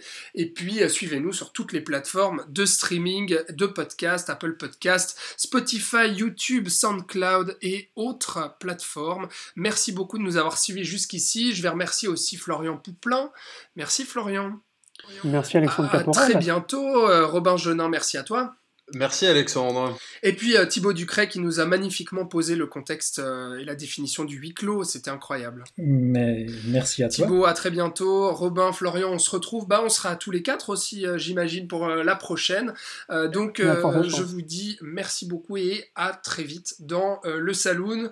On va faire vivre donc ce podcast pendant le confinement avec ce type d'émission parce que étant donné qu'il n'y a plus beaucoup d'actualité au cinéma, eh bien on essaie de se réinventer à travers ces émissions à distance pour vous recommander plein de films. Voilà, merci à vous, des bisous, c'était le Saloon, à bientôt! Ciao.